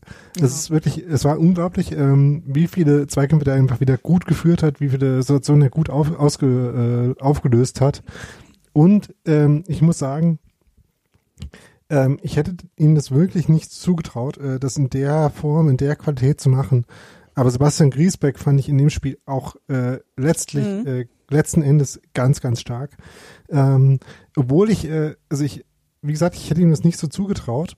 Ähm, ich würde Mhm, das haben trotzdem wir auch schon sagen, zu Beginn der Saison gemerkt bei dir. Ja, du hast ja nicht so ein Ja. Grundvertrauen. ich würde trotzdem sagen, dass man in dem Spiel schon auch gesehen hat, warum ich daran gezweifelt habe. Ne, also weil Du hast auch an Christian Gentner gezweifelt. Eben. Ja, ich wollte gerade sagen, ja. Griesbeck wird der neue Gentner. Und wie gesagt, fine by me, wenn sie dann so spielen. Ne? Oh, ich Daniel ich hab ja Rockbach approved. Ich habe ja lieber äh, nicht recht als äh, verloren. Ich finde es auch gut, dass du so nach, nach drei, vier Monaten den Kader von Oliver Runert dann freigegeben hast. Ich kann ja, Er nicht war noch, alle. war, noch in der Warteschleife. Ich kann ja nicht alle von unseren äh, Top-Transfers vorhersehen, sondern nur die Hälfte. ähm, aber Musst du was ich weniger mein, Fahrrad fahren. genau, Kannst dich mehr mit den Spielern beschäftigen. Oder, oder Wenn- fahr mal mit dem Fahrrad zum Scouting. wenn, Un, wenn Union mich, ne, also wenn sie da, wenn sie da anfragen, wenn sie Antrag stellen, Nee. Also, hm. Wenn sie mich drum bitten, mache ich das gerne. Wenn sie eine ähm, Radsportabteilung aufmachen. Genau. Ist immer noch ein Fußballclub. Aber womöglich ist Daniels Gehate gegen die Neuzugänge auch einfach nur, also sein generelles Gehate gegen jeden Neuzugang, ne, um um's mal, um's mal ein bisschen, ne, um jetzt mal hier auf Niveau zu bringen. Ist vielleicht Äh, einfach ist, wa- ist Ansporn. wahrscheinlich, genau, ich Ja. glaube, dass das ein psychologischer Trick ist. Genau, so wie ich über die Ecken gemeckert habe, äh, kurz bevor wir das 1-1 geschossen, äh, 1-0 geschossen haben. ähm, nee, äh, was Hast du ich nicht eigentlich wirklich, sage, oder? Nee, ich habe gesagt, heute waren Da sie noch kam- nicht so gut. Ähm, Da war auch eine flache irgendwie Das ist aber drin, ganz ne? schön gemeckert, du. Aber du musst ja auch immer mal eine schlechte Ecke einstreuen, damit die denken, du kannst es doch anders. Oder du machst was anderes. Oder kannst es heute nicht. was ich zu Griesbeck eigentlich noch sagen wollte, war, ähm, dass es in dem Spiel, glaube ich, schon viele Situationen gab, wo er äh, hinter Dortmundern, die am Ball waren, hergelaufen ist, äh, den versucht hat, in den Zweikampf zu kommen und man schon irgendwie gesehen hat, meine, meine Sorge war ja erstens, dass er halt äh, am Ball selber vielleicht nicht so viel anzubieten hat, wie notwendig wäre, äh, so äh, um sich vorzustellen, äh, dass er jemanden wie Andrich ersetzen könnte, so wie Andrich jetzt diese Saison spielt. André Und- letztes ja aber schon. Ja, genau. Also, wobei Andrich da auch schon gute Am Momente Ball. hatte, also, ja. Ja. Ähm, und die andere Frage, die ich äh, mir gestellt habe, war, ähm, ähm, war, okay, Griesbeck ist jemand, der vor allem dann über sein, äh, über sein äh, Zweikampfverhalten kommt, aber auch um in die Zweikämpfe zu kommen und um dabei nicht hinterherzulaufen. Auch dafür muss man ja einfach äh, so von der Schnelligkeit und so eben auf der Höhe des Spiels sein, an dem man dann gerade teilnimmt. Und da hatte ich halt, als ich zum Beispiel äh, Heidenheim gegen Bremen in der Relegation geguckt habe, hatte ich da halt so ein bisschen meine Zweifel dran. Äh, ich kann jetzt auch nicht behaupten, dass ich jedes Heidenheim-Spiel letzte Saison geguckt hatte. Ne? Ähm, und ich finde, in dem Spiel gegen Dortmund hat man schon so ein paar Situationen gesehen, wo es knapp war, wo man gesehen hat, äh, Griesbeck äh, bemüht sich jetzt sehr, noch in diesen Zweikampf zu kommen, hat es dann aber eben äh, in ganz vielen Situationen geschafft und hat dann halt sehr coole äh, Tacklings angebracht, die halt aus einer äh, Situation kamen, wo er fast gar kein Recht dazu hatte, da jetzt noch dran zu kommen. Und, ähm, und das fand ich halt einfach sehr, sehr gut. Das ist dann auch sehr befriedigend, wenn halt äh, jemand einfach sich in so einen Zweikampf reinarbeitet und den dann noch gewinnt. Das war einfach äh, sehr, sehr gut und sehr wichtig, gerade in der Schlussphase, wo natürlich es noch eng war, ähm, aber wo Dortmund dann ja, ähm, wenn ich mich gerade nicht falsch erinnere, eigentlich äh, nicht so wirklich noch eine große Chance äh, auf den Ausgleich gehabt hätte. Also die, die letzte große Chance war eigentlich vor, ähm, vor dem 2 zu 1, die Dortmund hatte. Und danach hat Union es relativ zu, äh, souverän zu Ende verteidigt und da waren halt viele gute Tacklings dabei äh, von Christopher Lenz, von äh, Gieselmann in, in der Schlussphase auch und eben von Oh Griezmann. ja. Und das fand ich einfach sehr gut. Ja, äh, Dortmund hatte, glaube ich, nach dem 1-1 und ähm, so ein bisschen davor einige sehr gute Möglichkeiten. Aber da sind die dann halt auch teilweise so vorbeigerutscht am Ball oder so. Ja, du fand da hinten raus auch gut. Hast sehr lange ausgeholt, um Sebastian Griesbeck am Ende doch zu loben. Fand, finde ich auf jeden Fall gut. Ähm, Ein bi- ein bisschen vergiftetes Lob, aber dann doch. ja, ähm, aber das nehmen wir jetzt mal so hin. Und ich reiche das Dann einfach ich auch an äh, Olli Runert weiter, ja? dass du jetzt okay. auch diesen Transfer okay. freigegeben hast. Ja. ist jetzt auch die, die, die, äh, die Prämie dafür, äh, Textilvergehen Improved zu sein, ist jetzt auch noch freigegeben. Genau. Mir ist tatsächlich äh, ähm, sein, sein Nachbar mehr aufgefallen äh, und auch eher positiv. Ähm, Cedric Teuchert fand ich, also auch wenn er, wenn es ab und an so ein paar Entscheidungen gab, die er nicht ganz gut getroffen hat, gerade ähm, so in Umschaltmomenten manchmal, aber der hatte eine so eine sehr gute Ballbehandlung und so kleine Bewegungen am Ball, die ihm dann, also so fast so ein bisschen was, das, was Max Kruse auch ganz gern macht, dass er halt sich mit nicht, also mit kleinen Sachen plötzlich eine neue, äh, also neue Passwege, neue, neue, neue Perspektivoptionen aufmacht, äh, am, am Gegner vorbei ist. Äh, das waren so, also gar, gar nichts großartig, keine große Magie oder so, aber so, so sehr effektive, gute Bewegungen fand ich am Ball immer wieder. Und ähm, in einer Rolle, die ihm auch so nicht äh, offen Leib geschneidert ist, äh, dachte ich so, okay, alles klar. Also bisher waren, hatten wir noch nicht so viel von ihm sehen können und hatten auch so ein bisschen dieses, äh, ähm, dieses unglückliche Spiele als Stoßstürmer oder auch wenn er reinkam, war nicht immer gut. Klar, er hat seine Abschlüsse gehabt und auch seine Tore geschossen, relativ viele für die kurze Zeit. Aber das war so, okay, cool, der, wir, wir wir lernen den jetzt erst kennen langsam, was der, was der eigentlich kann. Und das, äh, das ist doch dann super. Ja, und ich habe gerade nochmal äh, durchs Spiel geguckt, äh, weil ich die Chancen äh, gesucht hatte, die wir gerade erwähnt haben von Dortmund. Und da gab es so eine Szene, wo äh, Teuchert hat einmal in einer Ballbesitzphase von Union, äh, von Dortmund, Quatsch, äh, also Dortmund versucht aufzubauen. Und Teuchert rennt da in dieser einen Phase zwischen Schan und Akanji dreimal hin und her. Ne? Also einfach diese, äh, dieser Aufwand, den Union da insgesamt betrieben hat und äh, eher im Speziellen und dann halt trotzdem noch die Momente hinzukriegen mit Qualität am Ball, das ist ja auch eine, äh, eine eigene Schwierigkeit. Ne? Also, dass man halt äh, nicht nur die ganze Zeit sich aufreibt in der Defensive, sondern halt auch noch die guten Momente dann selber hinkriegt. Das ist halt auch äh, was, was für die äh, physische Verfassung der Mannschaft spricht und dafür, wie sie das halt dann umgesetzt bekommen. Also ich fand es ja sehr lustig. Ich hatte auf Twitter, äh, als ich mal kurz in den Spieltags-Hashtag geguckt habe, ähm, hatte ich dann ja, ich, Das ist, als ob du so äh, wirklich so beim Plumpsklo mal den Deckel aufmachst und reinkommst, ne? selbst wenn man nicht gegen Stuttgart spielt, ist das ein bisschen so, ja. Ähm, ähm, jedenfalls äh, gab es da so einen Tweet zur Halbzeit, der darauf hingewiesen hat, dass Union ja jetzt schon 62 Kilometer gelaufen ist und dass sie das unmöglich äh, durchhalten können, stellt sich raus, doch, hatten dann äh, genau 124, also oder ziemlich genau 124 Kilometer am Ende. Ähm, so wie sie generell einfach in jedem Spiel mehr laufen. Und ich bin ja kein Freund der Laufstatistik an sich, aber stellt sich raus, der äh, Fahrradfahrer. genau. Und das dürfen sie ja leider nicht. Stell dir Genau. vor, Marius Bülter da mit einem Rennrad auf der Seite. Da bringe ich doch mein Pony mit. Also, also es gibt ja sowohl Fahrradfahrer, die laufen, äh, Grüße an Chris Froome, als auch es gibt ja auch äh, Fahrradpolo. Äh, also, Das stelle ich mir sehr abgefahren vor. Aber zurück zum Fußball. Ja, komm mal, komm mal zurück. Laufstatistik. ja, also jedenfalls äh, in ungefähr jedem Spiel äh, läuft Union mehr als der Gegner.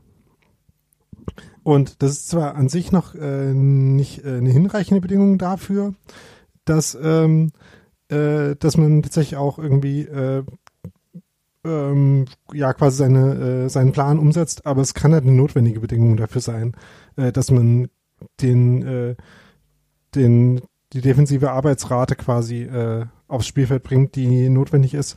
Und das schafft halt Union einfach in sehr vielen Spielen und das äh, ist für das Konzept äh, und auch für das äh, Offensivkonzept halt einfach notwendig, weil es ja ähm, weil das äh, Offensivkonzept von Union ja auch ganz viele Läufe vorsieht, die grundsätzlich äh, ähm, ertragslos sind. Ne? Also wenn halt äh, so ein Beigewinn gemacht äh, gelingt, dann müssen halt äh, zwei, drei Leute, äh, Leute starten, um äh, sich gegenseitig Platz zu geben. Und äh, das sind ja ganz viele individuell unnütze Meter. Und das spricht eben sowohl für den Fitnesszustand als auch für den taktischen Zustand, als auch für den, ähm, den ähm, Solidarischen Zustand. Genau, genau. Den solidarischen Zustand der Mannschaft. Ähm, und das finde ich einfach sehr, sehr gut. Ja, also kann ich äh, nur unterstützen. Stimmt, äh, 100 pro. Zwei Sachen noch, äh, weil wir da vorhin so drüber hinweggegangen sind. Wann äh, kriegt Marvin Friedrich eigentlich seine Nominierung für die Nationalmannschaft? Ich nicht so bald, weil da gehen die immer kaputt. Ne, das ist ja frühestens im März. Marvin Oder woanders hin. Wenn Marvin Mendel mal rübergeht zum DFB, der wohnt doch in Frankfurt, kann er da direkt mal machen. Nein, nein, nein, nein, nein, nein, nein. An die nee, das, das, das, ja. nee, muss er nicht. Der kann ja, auch der hat, hat er nicht doch irgendwie einen Opa aus, weiß ich nicht, irgendwo? und sagt, ich möchte lieber für Litauen spielen, aber dann berufen die den, ist auch scheiße. Äh, Ja, ich wollte gerade sagen, äh, Australien Also- ist ganz äh, weit im hoch im Kurs dann immer. ja, nee, nee, lass doch einfach, ist doch gut so. Hm. Also nicht in, nicht in dieser Saison, viel zu viele, viel zu eng. Ach, Marvin zur EM mit äh, den anderen Nasen, finde ich ganz witzig. Nein, Also- nein, nein, nein. Das darf er von mir aus, äh, also wenn er deswegen weiter bei Union spielen würde, dann äh, gerne. Das ist meine größere Sorge in, in dem Kontext. Ach so, ja, aber Wo soll er denn da hin? Besser als Union wird's nicht. eben, also guck doch mal, was, äh, was für Mannschaften noch vor Union stehen, das ist nicht mehr so viel. Ähm, okay, Gott, man muss ja ein bisschen aufpassen, dass die Leute hier das mit der Ironie noch hinkriegen. ähm, aber Ironie Ironie F. nee, aber ich finde ja schon, also falls, also Joachim Löw ist ja nicht nur gerne in Freiburg, sondern auch gerne in Berlin. Der kann da schon nochmal genau hingucken. Weil Außerdem sich das missgünstig anhört hat, ich äh, gönne Marvin Friedrich jeden Erfolg dieser Welt. Ja, das ist Ja. ja. also aus sportlicher Sicht ist mir völlig klar, dass man immer das Beste haben will, was man kriegen kann. Und es natürlich krass toll ist, für seine, für sein Land zu spielen. Das, also ich ähm, möchte eigentlich nur Schaden von ihm abwenden und von Ja, uns. von uns vor allem. Genau. Bundesdeutschen Nationalspieler hatten wir noch nicht, oder? na, jedenfalls keine während, aktuellen. Während bei, und nicht Ja. während bei Union. ne? Richtig, Also, so rum. Ja, nee. Das Grüße Vor, an, äh, davor, Hut. davor, danach, Hut, Ja. Hut. Ja, Jörg Heinrich wird Jörg Heinrich, Jörg hätte ich Heinrich. gesagt, genau. Das- Marco Rehmer. War Martin Oh. Auch? Christian. Aber- weiß ich nicht. Jörg Schwanke es hat, äh. Jörg Schwanke hatte, ah nee, das war nicht Bundesdeutsch. Jörg Schwanke hat aber das letzte Österreich. Länderspiel der DDR. Achso, äh, ja. Österreich sage ich schon. Ja. Ja. Genau, Jörg Schwanke Das ist, die, Österreich. das ist die andere Schweiz. Schon okay. Gegen, gegen Österreich, ne? Das war Zechner, Entschuldigung. Ich hab's ja. Die waren beide War das trinkfest. der, den du vergessen Ähm. hast, Hans-Martin? Oder verdrängt? Was? Nee, es war Jörg Zafirov. Schwanke, nee, Jörg Schwanke war einer meiner ersten. Nee, Zechner. Nein, Adalbert. Zechner, Nee, war das nein, nicht? Nein, Adalbert Nein, nein, nein. Zafirov und Michael- Michael Zechner. Zechner. Zafirov. Michael Zechner war super, den mochte Ja. ich sehr. Ja, sehr trinkfest. So, Weiß ich nicht. Das, das, das, das, ich glaube, das zeichnete so. damals auch die gesamte Mannschaft aus. Also insofern ist das jetzt auch kein Alleinstellungsmerkmal. Komplimente und Rufmord innerhalb von fünf Sekunden. Na, ich habe ich hab, ich hab, ich hab diver, diverse Geschichten von nach dem Pokalfinale gehört. Aus relativ. Ich sag ja, also in der Zeit musste man halt trinkfest sein. Mhm. Da war ja alle Um drei seinem Tage. Auto, um aus seinem Auto auszusteigen und nachdem man gegen Baum gefahren ist und dann einfach wegzulaufen. Und die Polizei ist der Blutspur gefolgt. Naja, Oh Gott, oh Gott. Irgendwas ist immer. äh, rot, ne? Alles auf rot. Aber ähm, dann hätte ich ja noch eine Für Union. kam später. Aber ähm, ich habe noch eine Frage, so äh, quasi, so quasi, wenn man so dieses Spiel jetzt ist vorbei, als nächstes geht's noch gegen äh, Steffen Baumgart und Paderborn im Pokal, was glaube ich eine Paderborn sehr ist auch dabei diesmal. Ja sag ich ja Nicht nur Steffen Steffen Baumgart. Baum- und Paderborn. Ja, das klang so komisch, das ist eine komische Reihenfolge. Es geht gegen Steffen Baumgart, Pause und Paderborn. Ja, Texas and Friends. ja eben. also wie viele Spieler von Paderborn kennst du noch? Grünemeyer? Äh, der, der Srbeni ist noch da. Du hast Ähm, gefragt, jetzt kriegst du Antwort. Ja, ich weiß schon. Der, der Michel ist noch da. Sehr guter Mann. Ja. Was ist mit Vassiliades? Ist der noch bei? Stimmt, den habe ich komplett vergessen. Den außer Form. verpflichten. Außer Form. Nee, den verpflichten wir gar nicht. Wir verpflichten überhaupt gar keine Spieler, die du gut findest. Weil wo Ja, spielen nee, die denn alle jetzt? Grisha Prömel. Äh, sagt Ja. du. Vorher, hast du vorher gut gefunden? Nee, Ja, glaube nicht. Nee, nee, nee, nee. Den Nein, ich als Karlsruher in das Zweitligateam äh, nominiert. Das heißt, den habe ich Ja, ja, auf ja. jeden Fall Könnte gut man nachlesen. Okay, gib Ja? zu, dass Ja. ich den überhaupt nicht kannte. ja.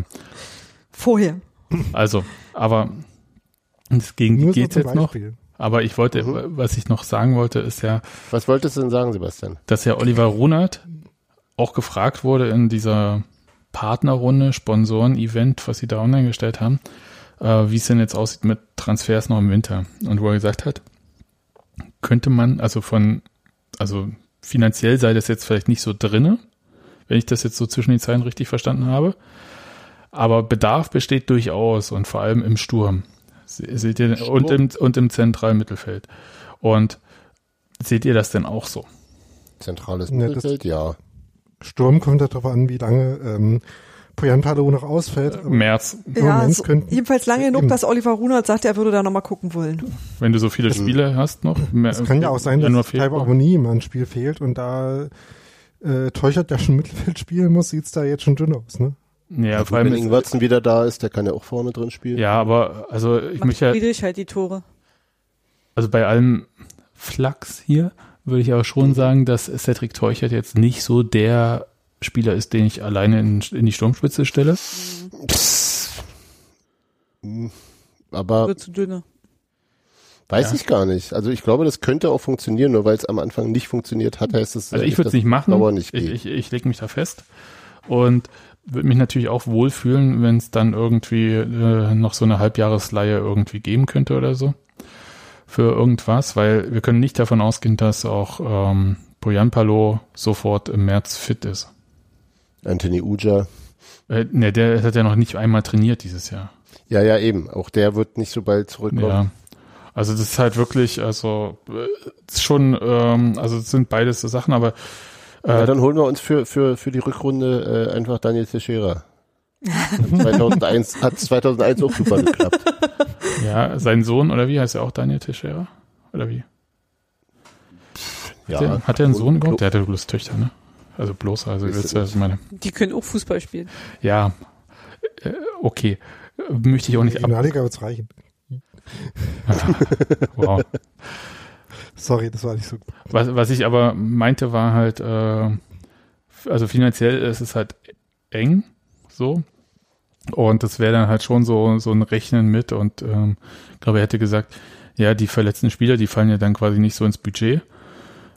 Klar, logisch, weil dann irgendwie die Berufsgenossenschaft dann nach sechs Wochen das übernimmt Mhm. oder so. Aber die kommen ja irgendwann, werden die sich auch wieder gesund melden.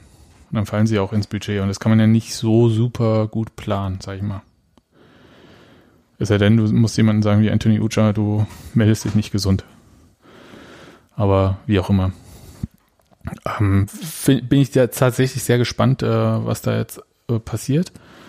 Und es muss ja auch ein Transfer sein, der, also egal was für ein Transfer man dann macht, der sofort funktioniert. Also den müsstest du quasi zum Jahreswechsel schon machen.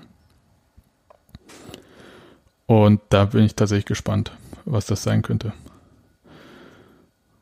Na gut, äh, ihr habt da keine Meinung zu, ne? Ähm, es geht darum, doch, Sensio, durchaus. Äh, Niklas Hauptmann verpflichten, ist meine Meinung dazu. Aber naja. Der auch damals in deiner Zweitliga Ja. elf war. Ich, ich gucke mir die gerade nebenher an, deswegen war ich so, deswegen war ich kurz so still. Ähm, und äh, von wann war das? Äh, 2017 hat äh, äh, nur für die, die es nicht kennen, äh, äh, hat Daniel damals, also über die äh, Saison 2016-17 eine Zweitliga 11 aufgestellt, bei der aus jedem Verein nur ein Spieler ausgewählt werden durfte. Ähm, von Union war das damals Christopher Trimmel. Das ist, ein paar Weise? Dinge ändern sich nicht so doll. Ich finde es nur ziemlich bemerkenswert, dass aus dem, also er hat eine Elf und dann nochmals jetzt sieben Ersatzspieler aufgeschrieben. Ähm, und von denen wurden für Union in späterer Zeit verpflichtet, ganze fünf, wenn ich richtig gezählt habe. Ken Reichel, Manuel Schmiedebach, ähm, Schul, Helft mir mit dem Vornamen Manet, Carlos. Carlos Manet, Robert Joule und Krischer Prömel. ja. Und gegen äh, Felix Bastians äh, und vor allem äh, äh, Quesic, wie ist denn gleich mit Vornamen? Marco. Äh, äh, ja, Mar Mario. Mario Quesic. Gegen Mario Quesic hätte ich auch äh, zu diversen Zeiten nichts gehabt. Ich, aber das sind ja auch- haben wir hier noch nie gehört. Das ist, erstens sind es ja alles Zweitligaspieler. Dann Felix Bastians ist ein hervorragender Leichtathlet. Also ja, also Bastians äh, würde ich mich jetzt nicht drauf festlegen, das habe ich Nee. jetzt so gesagt, als ich die Nee, Da muss halt jemand von Bochum nehmen. ja, eben. ähm, äh, nee, also es ist aber Benatelli zum Beispiel äh, in der zweiten Liga hätte ich äh, dem schon Ja. auch eine Rolle zugetraut. wir sind aber jetzt in der Bundesliga. Ja, deswegen haben wir auch nicht Fabian, von dem Fabian behalten. Klos, Fabian Klos auch, der damals in der, auf der Mittelstürmerposition stand. Ja, aber den, Aber der ist mir zu man kann ja auch langsam. nochmal, also ein Jahr später habe ich dasselbe nochmal gemacht. Äh, da standen in der Mannschaft dann zum Beispiel Möller-Deli, Drexler, Stöger, Hauptmann. Ähm, den äh, gibt's gratis von Köln, oder? Axel Den schmeißt gibt's die gerade hinterher, jetzt ja. von Axel, nicht von Köln. und Das vor ist, allem, glaube ich, da, Es gibt ja auch Nicht- Vereine, die einfach ihre Spieler nicht richtig einsetzen und deswegen nicht erkennen, wie gut die sind. Taiwo Avoni Taiwo bei Avoni und Mainz, Ja, genau. stimmt, ja. Köln und Ähm, Anderson? Alter, das ist aber auch wirklich abenteuerlich, oder? Spielt er eigentlich da? Nee, ja, jetzt gerade. halt nicht wirklich. Also Oder wird mal jedenfalls, eingewechselt. Also ist, hier war jetzt, glaube ich, zweimal hintereinander nicht in der Startelf. Und? Aber es wird ist auch halt kein Wunder, wenn man ihn halt nicht anspielt, ne? Ja, ja. Völlig, völlig verrückt. Schräg. Und das Also- Ding ist ja, man, muss ja denken, dass die sich äh, angeguckt haben, wie der bei Union gespielt hat. Ja, eben. Und ihn deswegen verpflichtet haben. Du denkst dir doch Ja, was er dabei, war wenn gut. du den holst. Er Genau, war- der nur auf er die Statistik so geguckt. war. Viele Tore nehme ich. Ist groß. Okay. Also, aber ihr habt immer so lieb. Ach ja, Eihan war übrigens, äh, wäre der Innenverteidiger gewesen, den wir hätten holen sollen, auch wenn er von Düsseldorf ist. Ja, Aber- Ich ja. wollte gerade sagen, es war Wie Düsseldorf. man an Giesemann sieht, äh, geht das ja trotzdem manchmal auch. Auch wenn er gewisse Düsseldorfhafte äh, Anfälle manchmal zeigt. Wer Eihahn? Durch. Nee, äh, Giesemann. Eihan auch, Okay. ja. Aber Sebastian, wollte gern weiter, weiterführen. Ja, ich würde gerne nach vorne diskutieren und nicht so mir die Zweitliga Wen 11 oder was? von ähm, Daniel mir anhören. Nee, mir geht's einfach nur du darum, hast ähm, gefragt. ja, Gott, ey, Entschuldigung. Also würdet ihr jetzt zwangsläufig jemanden verpflichten oder würdet ihr sagen, nee, passt, die kommen ja auch wieder, also das werden ja auch wieder Spieler gesund. Zentrales Mittelfeld schon und auch perspektivisch. Also wir haben ja Also Wenn auch jemand mal- finden, der wirklich passt, dann äh, warum nicht? Ja. So Transfer vorziehen mäßig. Nein, Ja. also wenn man jetzt jemanden findet, wenn man was Perspektivisches findet, fände ich es jetzt schon gut, aber muss man halt sowieso was machen. Und ähm, ich habe ja auch da Daniel zugestimmt zu Beginn der Saison, dass das ein bisschen dünn besetzt ist. Mit jetzt, wie viel haben wir? Nominell vier Leute für zwei bis drei Po- Positionen. Also Ja, und dann hat sich herausgestellt, dass da noch ein paar mehr Leute spielen können auf den Positionen, ne? ähm, aber damit konnte man ja auch eigentlich so nicht rechnen und das äh, vielleicht äh, äh, zeigt das ja auch doch trotzdem irgendwann gewisse Risse, dieses äh, dieses äh, Positionen übernehmen. Von daher, also ne, äh, Sebastian, dann du sagst, du ja auch auf äh, deiner Stammposition. Ne? Also außerdem, du genau. verschiebst das Problem ja nur. Ja. Und Sebastian, du sagst Transfers vorziehen. Also wenn man jemanden auf dem Zettel hat, den man äh, jetzt schon holen kann, ähm, dann wäre es natürlich cool. Äh, also ich äh, vermute, dass Union sich trotzdem weiter auch noch unter anderem in der zweiten Liga umschauen wird. Ähm, so, wenn man so anguckt, wen Union äh, wirtschaftlich verpflichten kann, dann kann ich mir vorstellen, dass das irgendwie so der, äh, der Hunting Ground ist. Wenn es da Leute gibt, die man jetzt schon bekommt, mag sein. Ähm, was ich halt in dem Kontext nochmal interessant finde, ist, dass bei Union jetzt äh, wirklich viele, viele Leute fehlen ähm, und dass dann zwar ein paar Jugendspieler mal auf der Bank gesessen haben, aber gespielt hat er trotzdem niemand. Äh, Äh, nicht, nicht ganz, ne? Maciejewski hat kurz Maciejewski wurde eingewechselt. stimmt. Aber Äh, prinzipiell, ja. Aber nur für wenige Minuten am Spiel. Ja, ja. Ne? ja. Also, äh, dass das halt, äh, da sieht man halt, dass es äh, NLZ noch nicht, noch nicht so weit zumindestens ist, äh, ähm, auch mal äh, Alternativen wirklich für die aktuelle Profimannschaft schon bereitstellen zu können. ne, ich würde mal Aber wir sagen, reden hier auch nicht über den Campus. Ne, also also ich hätte gesagt, wenn äh, Fisnik Aslani vielleicht bei Union geblieben wäre, dann vielleicht schon, weil das wäre eine Position, wo es halt wirklich auch nochmal Bedarf gibt. Aber der wollte ja lieber nach Hoffenheim.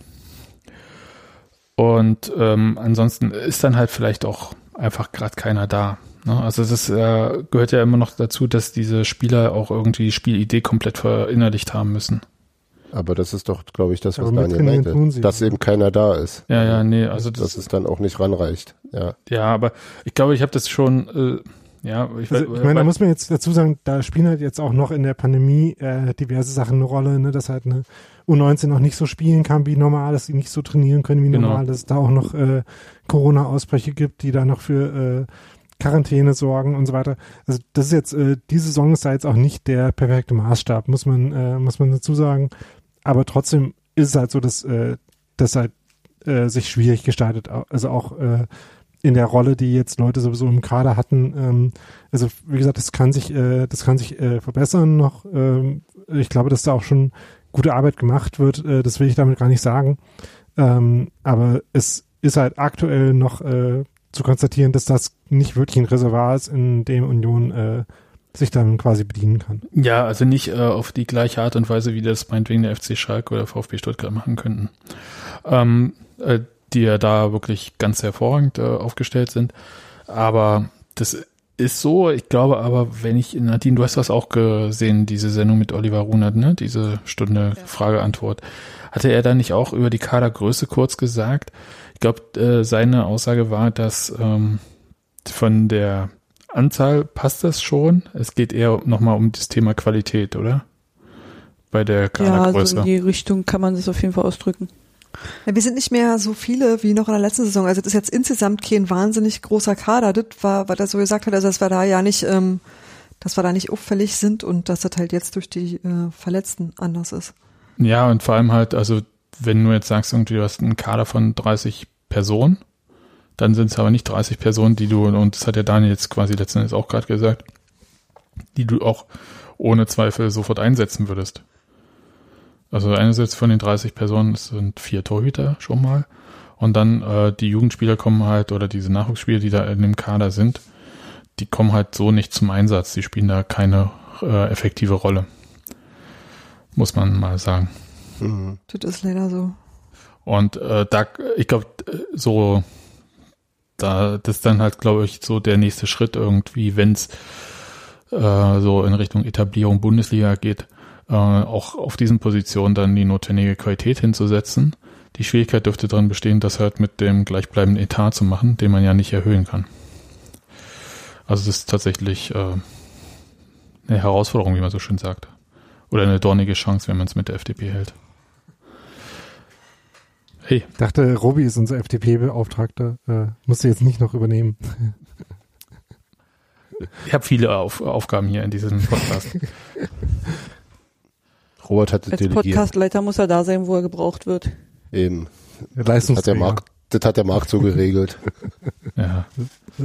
Na gut, Leute. Ähm, sind wir durch? Oder haben wir noch Themen? Ähm, wir spielen jetzt noch gegen Paderborn, das hat man ja jetzt schon ein bisschen abgehakt. Äh, Pader, äh, Pokal, wollen wir weiterkommen? Ja würde ich vermuten. Ja, also ich stelle mir ehrlich gesagt tatsächlich. Nee, du lass mal, wir wollen nee. lieber verlieren. Pokal nee, wirklich. Echt, ist jetzt nur, damit der Karius auch mal ins Tor darf und danach beenden wir den Scheiß. Ähm, darf der denn? Ich weiß es nicht. Keine nicht. Ahnung. Also, Bei Ostbuscher ist es ja nicht so. Äh, ja. Ja, ich wäre auch dafür. Ich fände es witzig. Ja. Ich fände es ja witzig, wenn Fischer Moser stellen würde. Einfach nur, um die ganzen Medien zu trollen. Ja, aber das wird, das wäre, das wäre, das wär ein bisschen mir, mir tut, mir, mir tut ja. Loris Karis schon jetzt so ganz schön leid irgendwie. Also ja. so, konnte auch keiner ahnen, dass der Union so eine Erfolgsserie hinlegt und es überhaupt keine Notwendigkeit gibt, im Tor zu wechseln. Ja, ja, ja Weil aber ich auch nicht mein, überzeugt bin, dass äh, Loris Karius nicht auch einfach gut ist, ne? Ja, eben. Also das ist, ich glaube wirklich, dass, dass der, dass der sogar ziemlich gut ist und ähm, das ist für ihn, glaube ich, echt eine, eine schwierige Situation. Also so so mit einer Laie und dann kommst du zurück und die gucken drauf. Also das wird, wird äh, also die Betreuung der Leihspieler ist ja, wenn man Taibo Aveni glauben kann, beim FC Liverpool ziemlich gut, aber was soll er den, was soll er denn besprechen mit denen? Ja, ich habe wieder gut trainiert, aber ich spiele nicht. Hm. Und der muss ja auch irgendwie Eben. weiterkommen. Also das ist schon, schon durchaus schwierig. Sind wir denn eigentlich davon überzeugt, dass äh, das jetzt alles so gespielt wird, wie es im Spielplan steht? Oder sind wir davon überzeugt, dass Corona auch Fußballvereine betrifft irgendwie? Also beides. Nein, Fußballvereine kriegen kein Corona. Ich hatte ehrlich gesagt heute den Eindruck, dass es auch real ist. Also ja. ich habe auch heute wieder nur so ein bisschen Twitter gelesen und habe dann gedacht, so, oh, ich möchte das alles eigentlich ja nicht wissen. Mhm. Wie viele Spieler waren positiv bei Wolfsburg? Zwei. Zwei. Zwei. Zwei und fünf insgesamt äh, deswegen gefehlt, weil in Quarantäne, weil mehr waren ja nicht innerhalb von anderthalb Metern in der Kabine. Dann nehmen die echt so die Sitznachbarn. Ja, das ist wie in der Schule auch. Naja, die, also man muss ja sagen, also die sind ja, also ich weiß auch nicht, wie die das alles machen und ich habe da auch so meine Zweifel. Aber in der Schule sind sie zum Beispiel bei meinem Kind ja auch nur danach gegangen, wer Sitznachbar ist und nicht wer wirklich mit wem zu tun hatte. Ja, eben. Und in den Kabinen sind die eigentlich weiter als anderthalb Meter auseinander, weil sie ja normalerweise die anderen Kabinen mitnutzen. Mhm. Also das ist ja, deswegen hast, also wenn du es dann pro forma so machst, und ganz viele Sachen werden ja schon nicht genutzt. Ne? Das hatte, glaube ich, Bruno Labbadia hatte das kurz irgendwie beim RBB erwähnt. Also ganz viele Sachen der äh, Nachbetreuung und so weiter darfst du ja gar nicht mehr machen. Hm. Also irgendwie. So Entmüdungsbecken. Entmüdungsbecken. Ja, Sa- Sauna, ja, ist aber ohne Scheiß. Also äh, Duschen, äh, weiß ich nicht, ob das äh, im Moment wieder erlaubt ist. Aber ähm, würde mal Ja, vermuten. duschen kannst du auch zu Hause, aber in Mühlungsbecken und Sauna, das sind ja Sachen, die womöglich eben tatsächlich der Regeneration dienen. Also, ja, darfst halt alles nicht machen. Die nicht alle Profis zu Hause haben. Manche vielleicht schon. ja, eben, eben, eben, das meine ich. Also, Ja, nee, aber ohne Scheiß, ich finde das schon äh, super schwierig und ich nehme den schon auch ab. Also wenn ähm, Glasen hatte ich im Interview heute vor im Spiel, ich nehme den schon ab, wenn die sagen, ähm, die halten alle Regeln da bei sich ein. Das glaube ich auch. Ähm, Der Punkt, äh, naja, der Nee, ich glaube schon, gibt so zwei, Menschen drei die Sachen, die sehr mich halt skeptisch äh, stimmen. Ja. Und zwar ähm, Erstens einerseits, Menschen. ja, das Ja. auch, aber die haben ja auch ein Privatleben, das ist immer mal so das, der eine Punkt. Ich glaube trotzdem, dass Sportler generell ein höheres Bewusstsein haben für alles, was so Ges- Gesundheitsthemen sind, Ja. weil sie damit viel, viel mehr zu tun haben. So, und jetzt äh, äh, bringe Aber ich ihr mal erinnert kurz, euch noch an das Vi- Video von. Solomon Kalou an. darf ich einmal Ja. was zu Ende sagen heute. Ja. Weil jetzt hier äh, äh, we- ähm, wechseln wir mal wieder in mein Lieblingsnetzwerk, äh, Netzwerk, Instagram. So, und dann gehen wir jetzt mal alle bitte auf die äh, Profil Alle von Marcel. Ja, klar, das Wir passt, passiert messen schon. jetzt den, äh, den Abstand aus. Ja, gehen wir jetzt Geben wir mal- jetzt keine Noten mehr für das Instagram. Nee, jetzt gehen wir auf, alle auf das Profil von Marcel Hartl, den wir sehr schätzen. Marcel Hartl 7. Und gucken uns das letzte Bild an.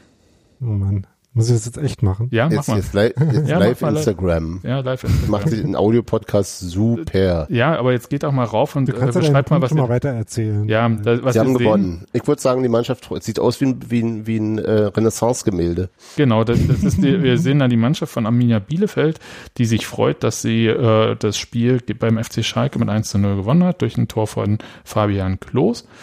Und vor allem äh, ist es nicht so, dass die da jetzt so stehen da nicht so, sondern das ist halt wie ein total, also wie ein Bild, das uns sagt, Corona kennen wir nicht, gibt's nicht. Und die hängen da alle zusammen in der Kabine. Und wenn dann jetzt einer positiv getestet wird und danach wird gesagt, nee, wir haben dann nur Sein zwei Platz Plätze. in der Kabine ist aber da drüben. Und nee, da sind anderthalb Meter Abstand. Da muss ich halt sagen, okay, fickt euch, ja. Aber ähm, das ist halt, deswegen sage ich halt, es äh, sind da, schlagen da so zwei Herzen in meiner Brust. Ich sehe halt, dass die sich unfassbar bemühen. Ich sehe halt, was die alles bei Union noch dürfen oder nicht dürfen, wer wohin darf und so weiter und so fort. Da darf der, bis auf den Cheftrainer, darf ja kein Betreuer irgendwie mehr in die Kabine und so weiter, ja, beim, äh, bei der Mannschaft und so. Das sind schon echt äh, strenge Regeln, wo du sagst, ist dann auch schwierig, eine Mannschaft zu führen. Jetzt ehrlich. Aber dann siehst du halt sowas. Wenn wir schon gerade noch von dem Instagram von Slate gesprochen haben, finde ich es lustig, dass er sich quasi in der Diego Maradona-Rolle sieht mit einem Bild, was er nach dem Spiel gegen Frankfurt gepostet hat. Das wollte ich dir gerade noch anmerken. Finde ich gut. Wer? Äh, Wer jetzt? Marcel Hartl äh, findet, dass er äh, quasi wie Maradona ist, äh, indem er so Wo denn? äh, äh, Post nach dem Spiel gegen Frankfurt, also der dritte letzte Post, also er postet gar nicht so viel. Und da das zweite Bild in dem Post äh, hat starke Maradona-Vibes. Oh Gott, ja. Ich gucke doch immer noch die Aber er hat ja nicht selber damals, dass er Maradona ist. das haben wir doch Nö, aber das, äh, das sah, impliziert quasi das Bild. Der, der kann ja nichts Ja. dafür. Also kann nichts dafür, dass er so gut ist. Also, aber ich, äh, das Ja. wollte ich nur sagen zum Thema Corona-Problematik und äh, wie halt so dann die jeweiligen Gesundheitsämter dann damit umgehen. Na, Das- dünnt dir halt auch manchmal äh, auf die Schnelle den Kader aus, ne? Das Richtig. finde ich schon krass. Du hast dann manchmal irgendwie echt Schwierigkeiten. Also tatsächlich, wenn du nur aus einer Mannschaft wie unserer jetzt fünf Leute auf einen Schlag rausnehmen würdest, eine Handvoll Verletzte hast du sowieso, da bleibt irgendwann nicht mehr so viel übrig. Richtig. Das finde ich schon krass. Und dann musst du im Zweifelsfall auf ähm, untrainierte äh, A-Union zurückgreifen. Das, das fand ich übrigens im, äh, in dem Talk, sage ich jetzt mal da mit Oliver Runert auch interessant, äh, weil da auch die Frage aufkam, was passiert denn an Weihnachten mit den Spielern jetzt, ne? Ja. Weil ja nach Norwegen fliegen oder so jetzt zum Beispiel halt nicht so die geilste Idee ist, weil sie halt da zehn Tage Quarantäne haben und hier dann auch wieder. Und dann sind schon wieder sechs Spiele gespielt, so ungefähr. Ähm, wo Oliver Runert dann gesagt hat, dass die halt für die Leute, die jetzt halt partout nicht nach Hause fliegen können, auch gucken, dass da irgendwas organisiert wird, äh, damit die nicht alleine zu Hause hocken, damit die psychische Belastung auch einfach nicht zu hoch wird. Ja, da machen sie mit den Ähm. Familien irgendwas. Ich, ich habe auch nicht ganz verstanden, was. Hat er was genau gesagt? Nee, ne? Also die gehen Nee, aber die wollen halt gucken- Nicht, und nicht die Spieler. Doch, Oder doch, wenn du nach Norwegen zum Beispiel, also ging um Julian Ryerson in dem Fall, ähm, und wenn der nach Norwegen einreist, muss er erstmal zehn Tage im Hotel in Quarantäne. Ja, was ich meine ist, dass seine Familie dann halt äh, in Quarantäne geht und dann zu ihm kommt. Kann sein. Die waren jetzt, die waren, also so wie ich es verstanden habe, waren sie mit dem Vater von Julian Riasson im Kontakt. Aber was jetzt genau, das hat er jetzt nicht gesagt, oder Nadine? Nee, ne? Nee, aber ich, also er meint ja, dass man hier irgendwie was organisiert. Also ich vermute mal eher, dass für die Spieler, äh, die dann halt die Familien im Ausland haben, dann eher irgendwie ein gemeinsames Essen oder so organisiert wird im Stadion. Weil äh, groß was anderes machen kannst du ja nicht, als die Spieler ins Stadion einzuladen. Ach so. Ja, aber also wie gesagt, du hast halt immer dieses Problem mit diesem gemeinsam, ne? Na, er will halt nicht, dass die alleine zu Hause sitzen. Und der Richtig. Vorteil ist natürlich, der Vorteil ist natürlich, wenn du die Spieler zu dir ins Stadion holst, dann siehst du, was sie machen. Ja, nicht nur das, du hast ja auch da die normalen Prozesse. Also das ist ja schon eingeübt Ja, klar. irgendwie alles. Ja, Aber wie gesagt, ne, wenn die, wenn die halt bei sich zu Hause sitzen und sich zwölf Freunde einladen, dann könnte was passieren, aber wenn du die zu dir ins Stadion einlädst, wo du halt weißt, auf was geachtet werden muss und das halt überwachst, ist das ja nicht so blöd eigentlich. Ja, ich glaube, also die haben ja sowieso nicht so viel Zeit, irgendwie da äh, so Sachen zu machen. 27. Dezember geht Training wieder weiter. Finde ich auch krass. Ohne Winterpause. Äh, weil das- 31. Dezember ist Pressekonferenz, 2. Januar erstes Spiel. Also da, ähm, das äh, ist glaube mir ich, ehrlich gesagt alles ein bisschen zu doll. ja, ist mir auch zu doll. Und ich bin nur das Publikum. Also ich muss doch nicht mal spielen. Wir wollen ja auch Pause haben. Würde ich am zweiten ersten auch noch nicht können.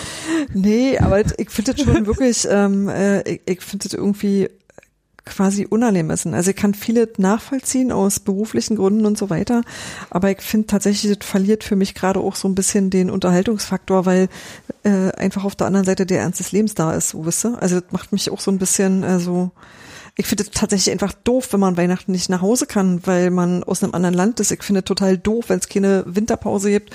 Ich finde, ich fühle mich total gestresst eigentlich. Also das macht mir mehr Stress als Vergnügen, so hübsch doch alles gerade anzugucken ist. Das, äh, es kommt mir nicht richtig vor. Aber keine Winterpause gibt's ja in der Premier League schon seit Jahren. Also ist ja, Ja. dass Da spielt ja also Union so, Aber da haben wir ja nicht. nie so viel mit zu tun gehabt. Nein, ist ja richtig, aber ist sozusagen dem, dem, dem äh, Kulturphänomen Fußball oder Profifußball auch nicht völlig fremd. Also wenn's wir, wenn wir es nicht so gut kennen. Also Ich das ist ja was, das. was durchaus auch funktionieren kann. Wollt, mein, nee, also völlig unbenommen, klar. Also das Ähm. mit der Winterpause ist da noch, äh, ja, also das Sehe ich auch als geringstes an Problem. sich das geringste gesagt. Problem, aber es hängt ja mit den ganzen anderen Problemen zusammen. Genau, ne? Also genau. äh, deswegen äh, kann ich auch total nachvollziehen, was Steffi sagt. ne? Also wie gesagt, also ich heute irgendwie durch äh, Twitter gescrollt hatte ich auch auf nichts mehr Lust äh, und bin halt wieder zum Fahrrad-Content übergegangen. Ja, nee, aber ich kann mir Du für Jona. vorstellen, dass auch Fußballspieler ganz gerne auch mal ihre Leute sehen wollen. So, das ist ja so ganz banale Sachen. Ja, das sind halt klar, eben auch, das sind halt eben, die sind nicht die ganze Zeit nur im Beruf, die sind irgendwann auch einfach mal ein Mensch, der nach Hause will, zu Mutti. Und das äh, finde ich schon auch doof, wenn sie das nicht können. Ja. Dass man äh, generell, bis äh, vielleicht auch keine äh, so gute Idee ist, jetzt äh, Leute zu besuchen, die man nicht sowieso ständig sieht, äh, Ja. im Chat angemerkt wird, äh, stimmt natürlich auch. Ja, klar. Deswegen bist du ja auch in Lörrach. Ja, Nee, ist, oh mein Gott, bitte, es war nur ein blöder Kommentar. Bitte nicht sofort drauf Du bist, bei, eingehen. Du bist bei Familie Hitzfeld eingeladen. könnt ihr jetzt äh, meine privaten Verhältnisse dir erklären? Nein, nein, Im Internet muss ich aber nicht. nee, nee, so viel Zeit haben wir jetzt auch nicht mehr. Ähm, gut. Ähm, ja, dann werden wir uns nochmal hören nach dem Spiel gegen Paderborn. Das Wichtige ist ja auch, dass dieses Weiterkommen, die müssen auch einfach im Pokal weiterkommen, weil irgendwann soll es ja auch ein Heimspiel geben, wo auch wieder Zuschauer zugelassen werden. Und nicht erst in sieben Jahren wieder im Pokal. Das wäre ganz nett. Mhm. Deswegen zählt das ja auch nicht. Ja, äh, haben wir das beim DFB schon so eingereicht, dass das nicht zählt als Heimspiel? Mhm. Den interessiert es ja scheinbar auch sonst nicht, äh, was für Heimspiele wir haben oder nicht. Also von daher, das ist ja unsere Zählweise. Ach so, okay. Na gut, dann hören wir uns nach dem Spiel gegen Steffen Baumgart und Paderborn. Und seine Rasselbande. Und War sehr schön, euch alle gehört zu haben. Und Wir hören uns dann tatsächlich nochmal, äh, mal gucken, wie das so klappt. Also ich eher, in, also wenn wir nicht am, nee, am selben Abend werden wir nicht aufnehmen und ansonsten bin ich dann, glaube ich, raus, weil ich arbeiten muss. ja, dann ein gesundes Neues, Mensch Martin. Ja. Also, Oder wie sie bei uns sagen, Tschüss bis nächstes Jahr. Genau. Nadine, bist noch da? Ja, ich bin noch da. Wir hören uns nach Paderborn noch, ne? Tja, am 23. hätte ich eigentlich zum Weihnachtssingen gewollt, aber ich glaube, da gehe ich dieses Jahr nicht hin. Nee, das ich, ist auch Ihr könnt, ihr könnt's ja einsingen, den Podcast. Das ist einfach Kommerz. Ja, eben. Da sind auch zu viele dieses Jahr. So. Ja, eben. Nee, tatsächlich, ich habe am 24. frei. Wuhu! Yeah, ich auch. Wir können die ganze Nacht durchpodcasten. ähm, ja, das werden wir irgendwie auf eine gewisse Art machen. Dann bis äh, Mittwoch. Tschüss. Bis Mittwoch. Ciao. Tschüss. 说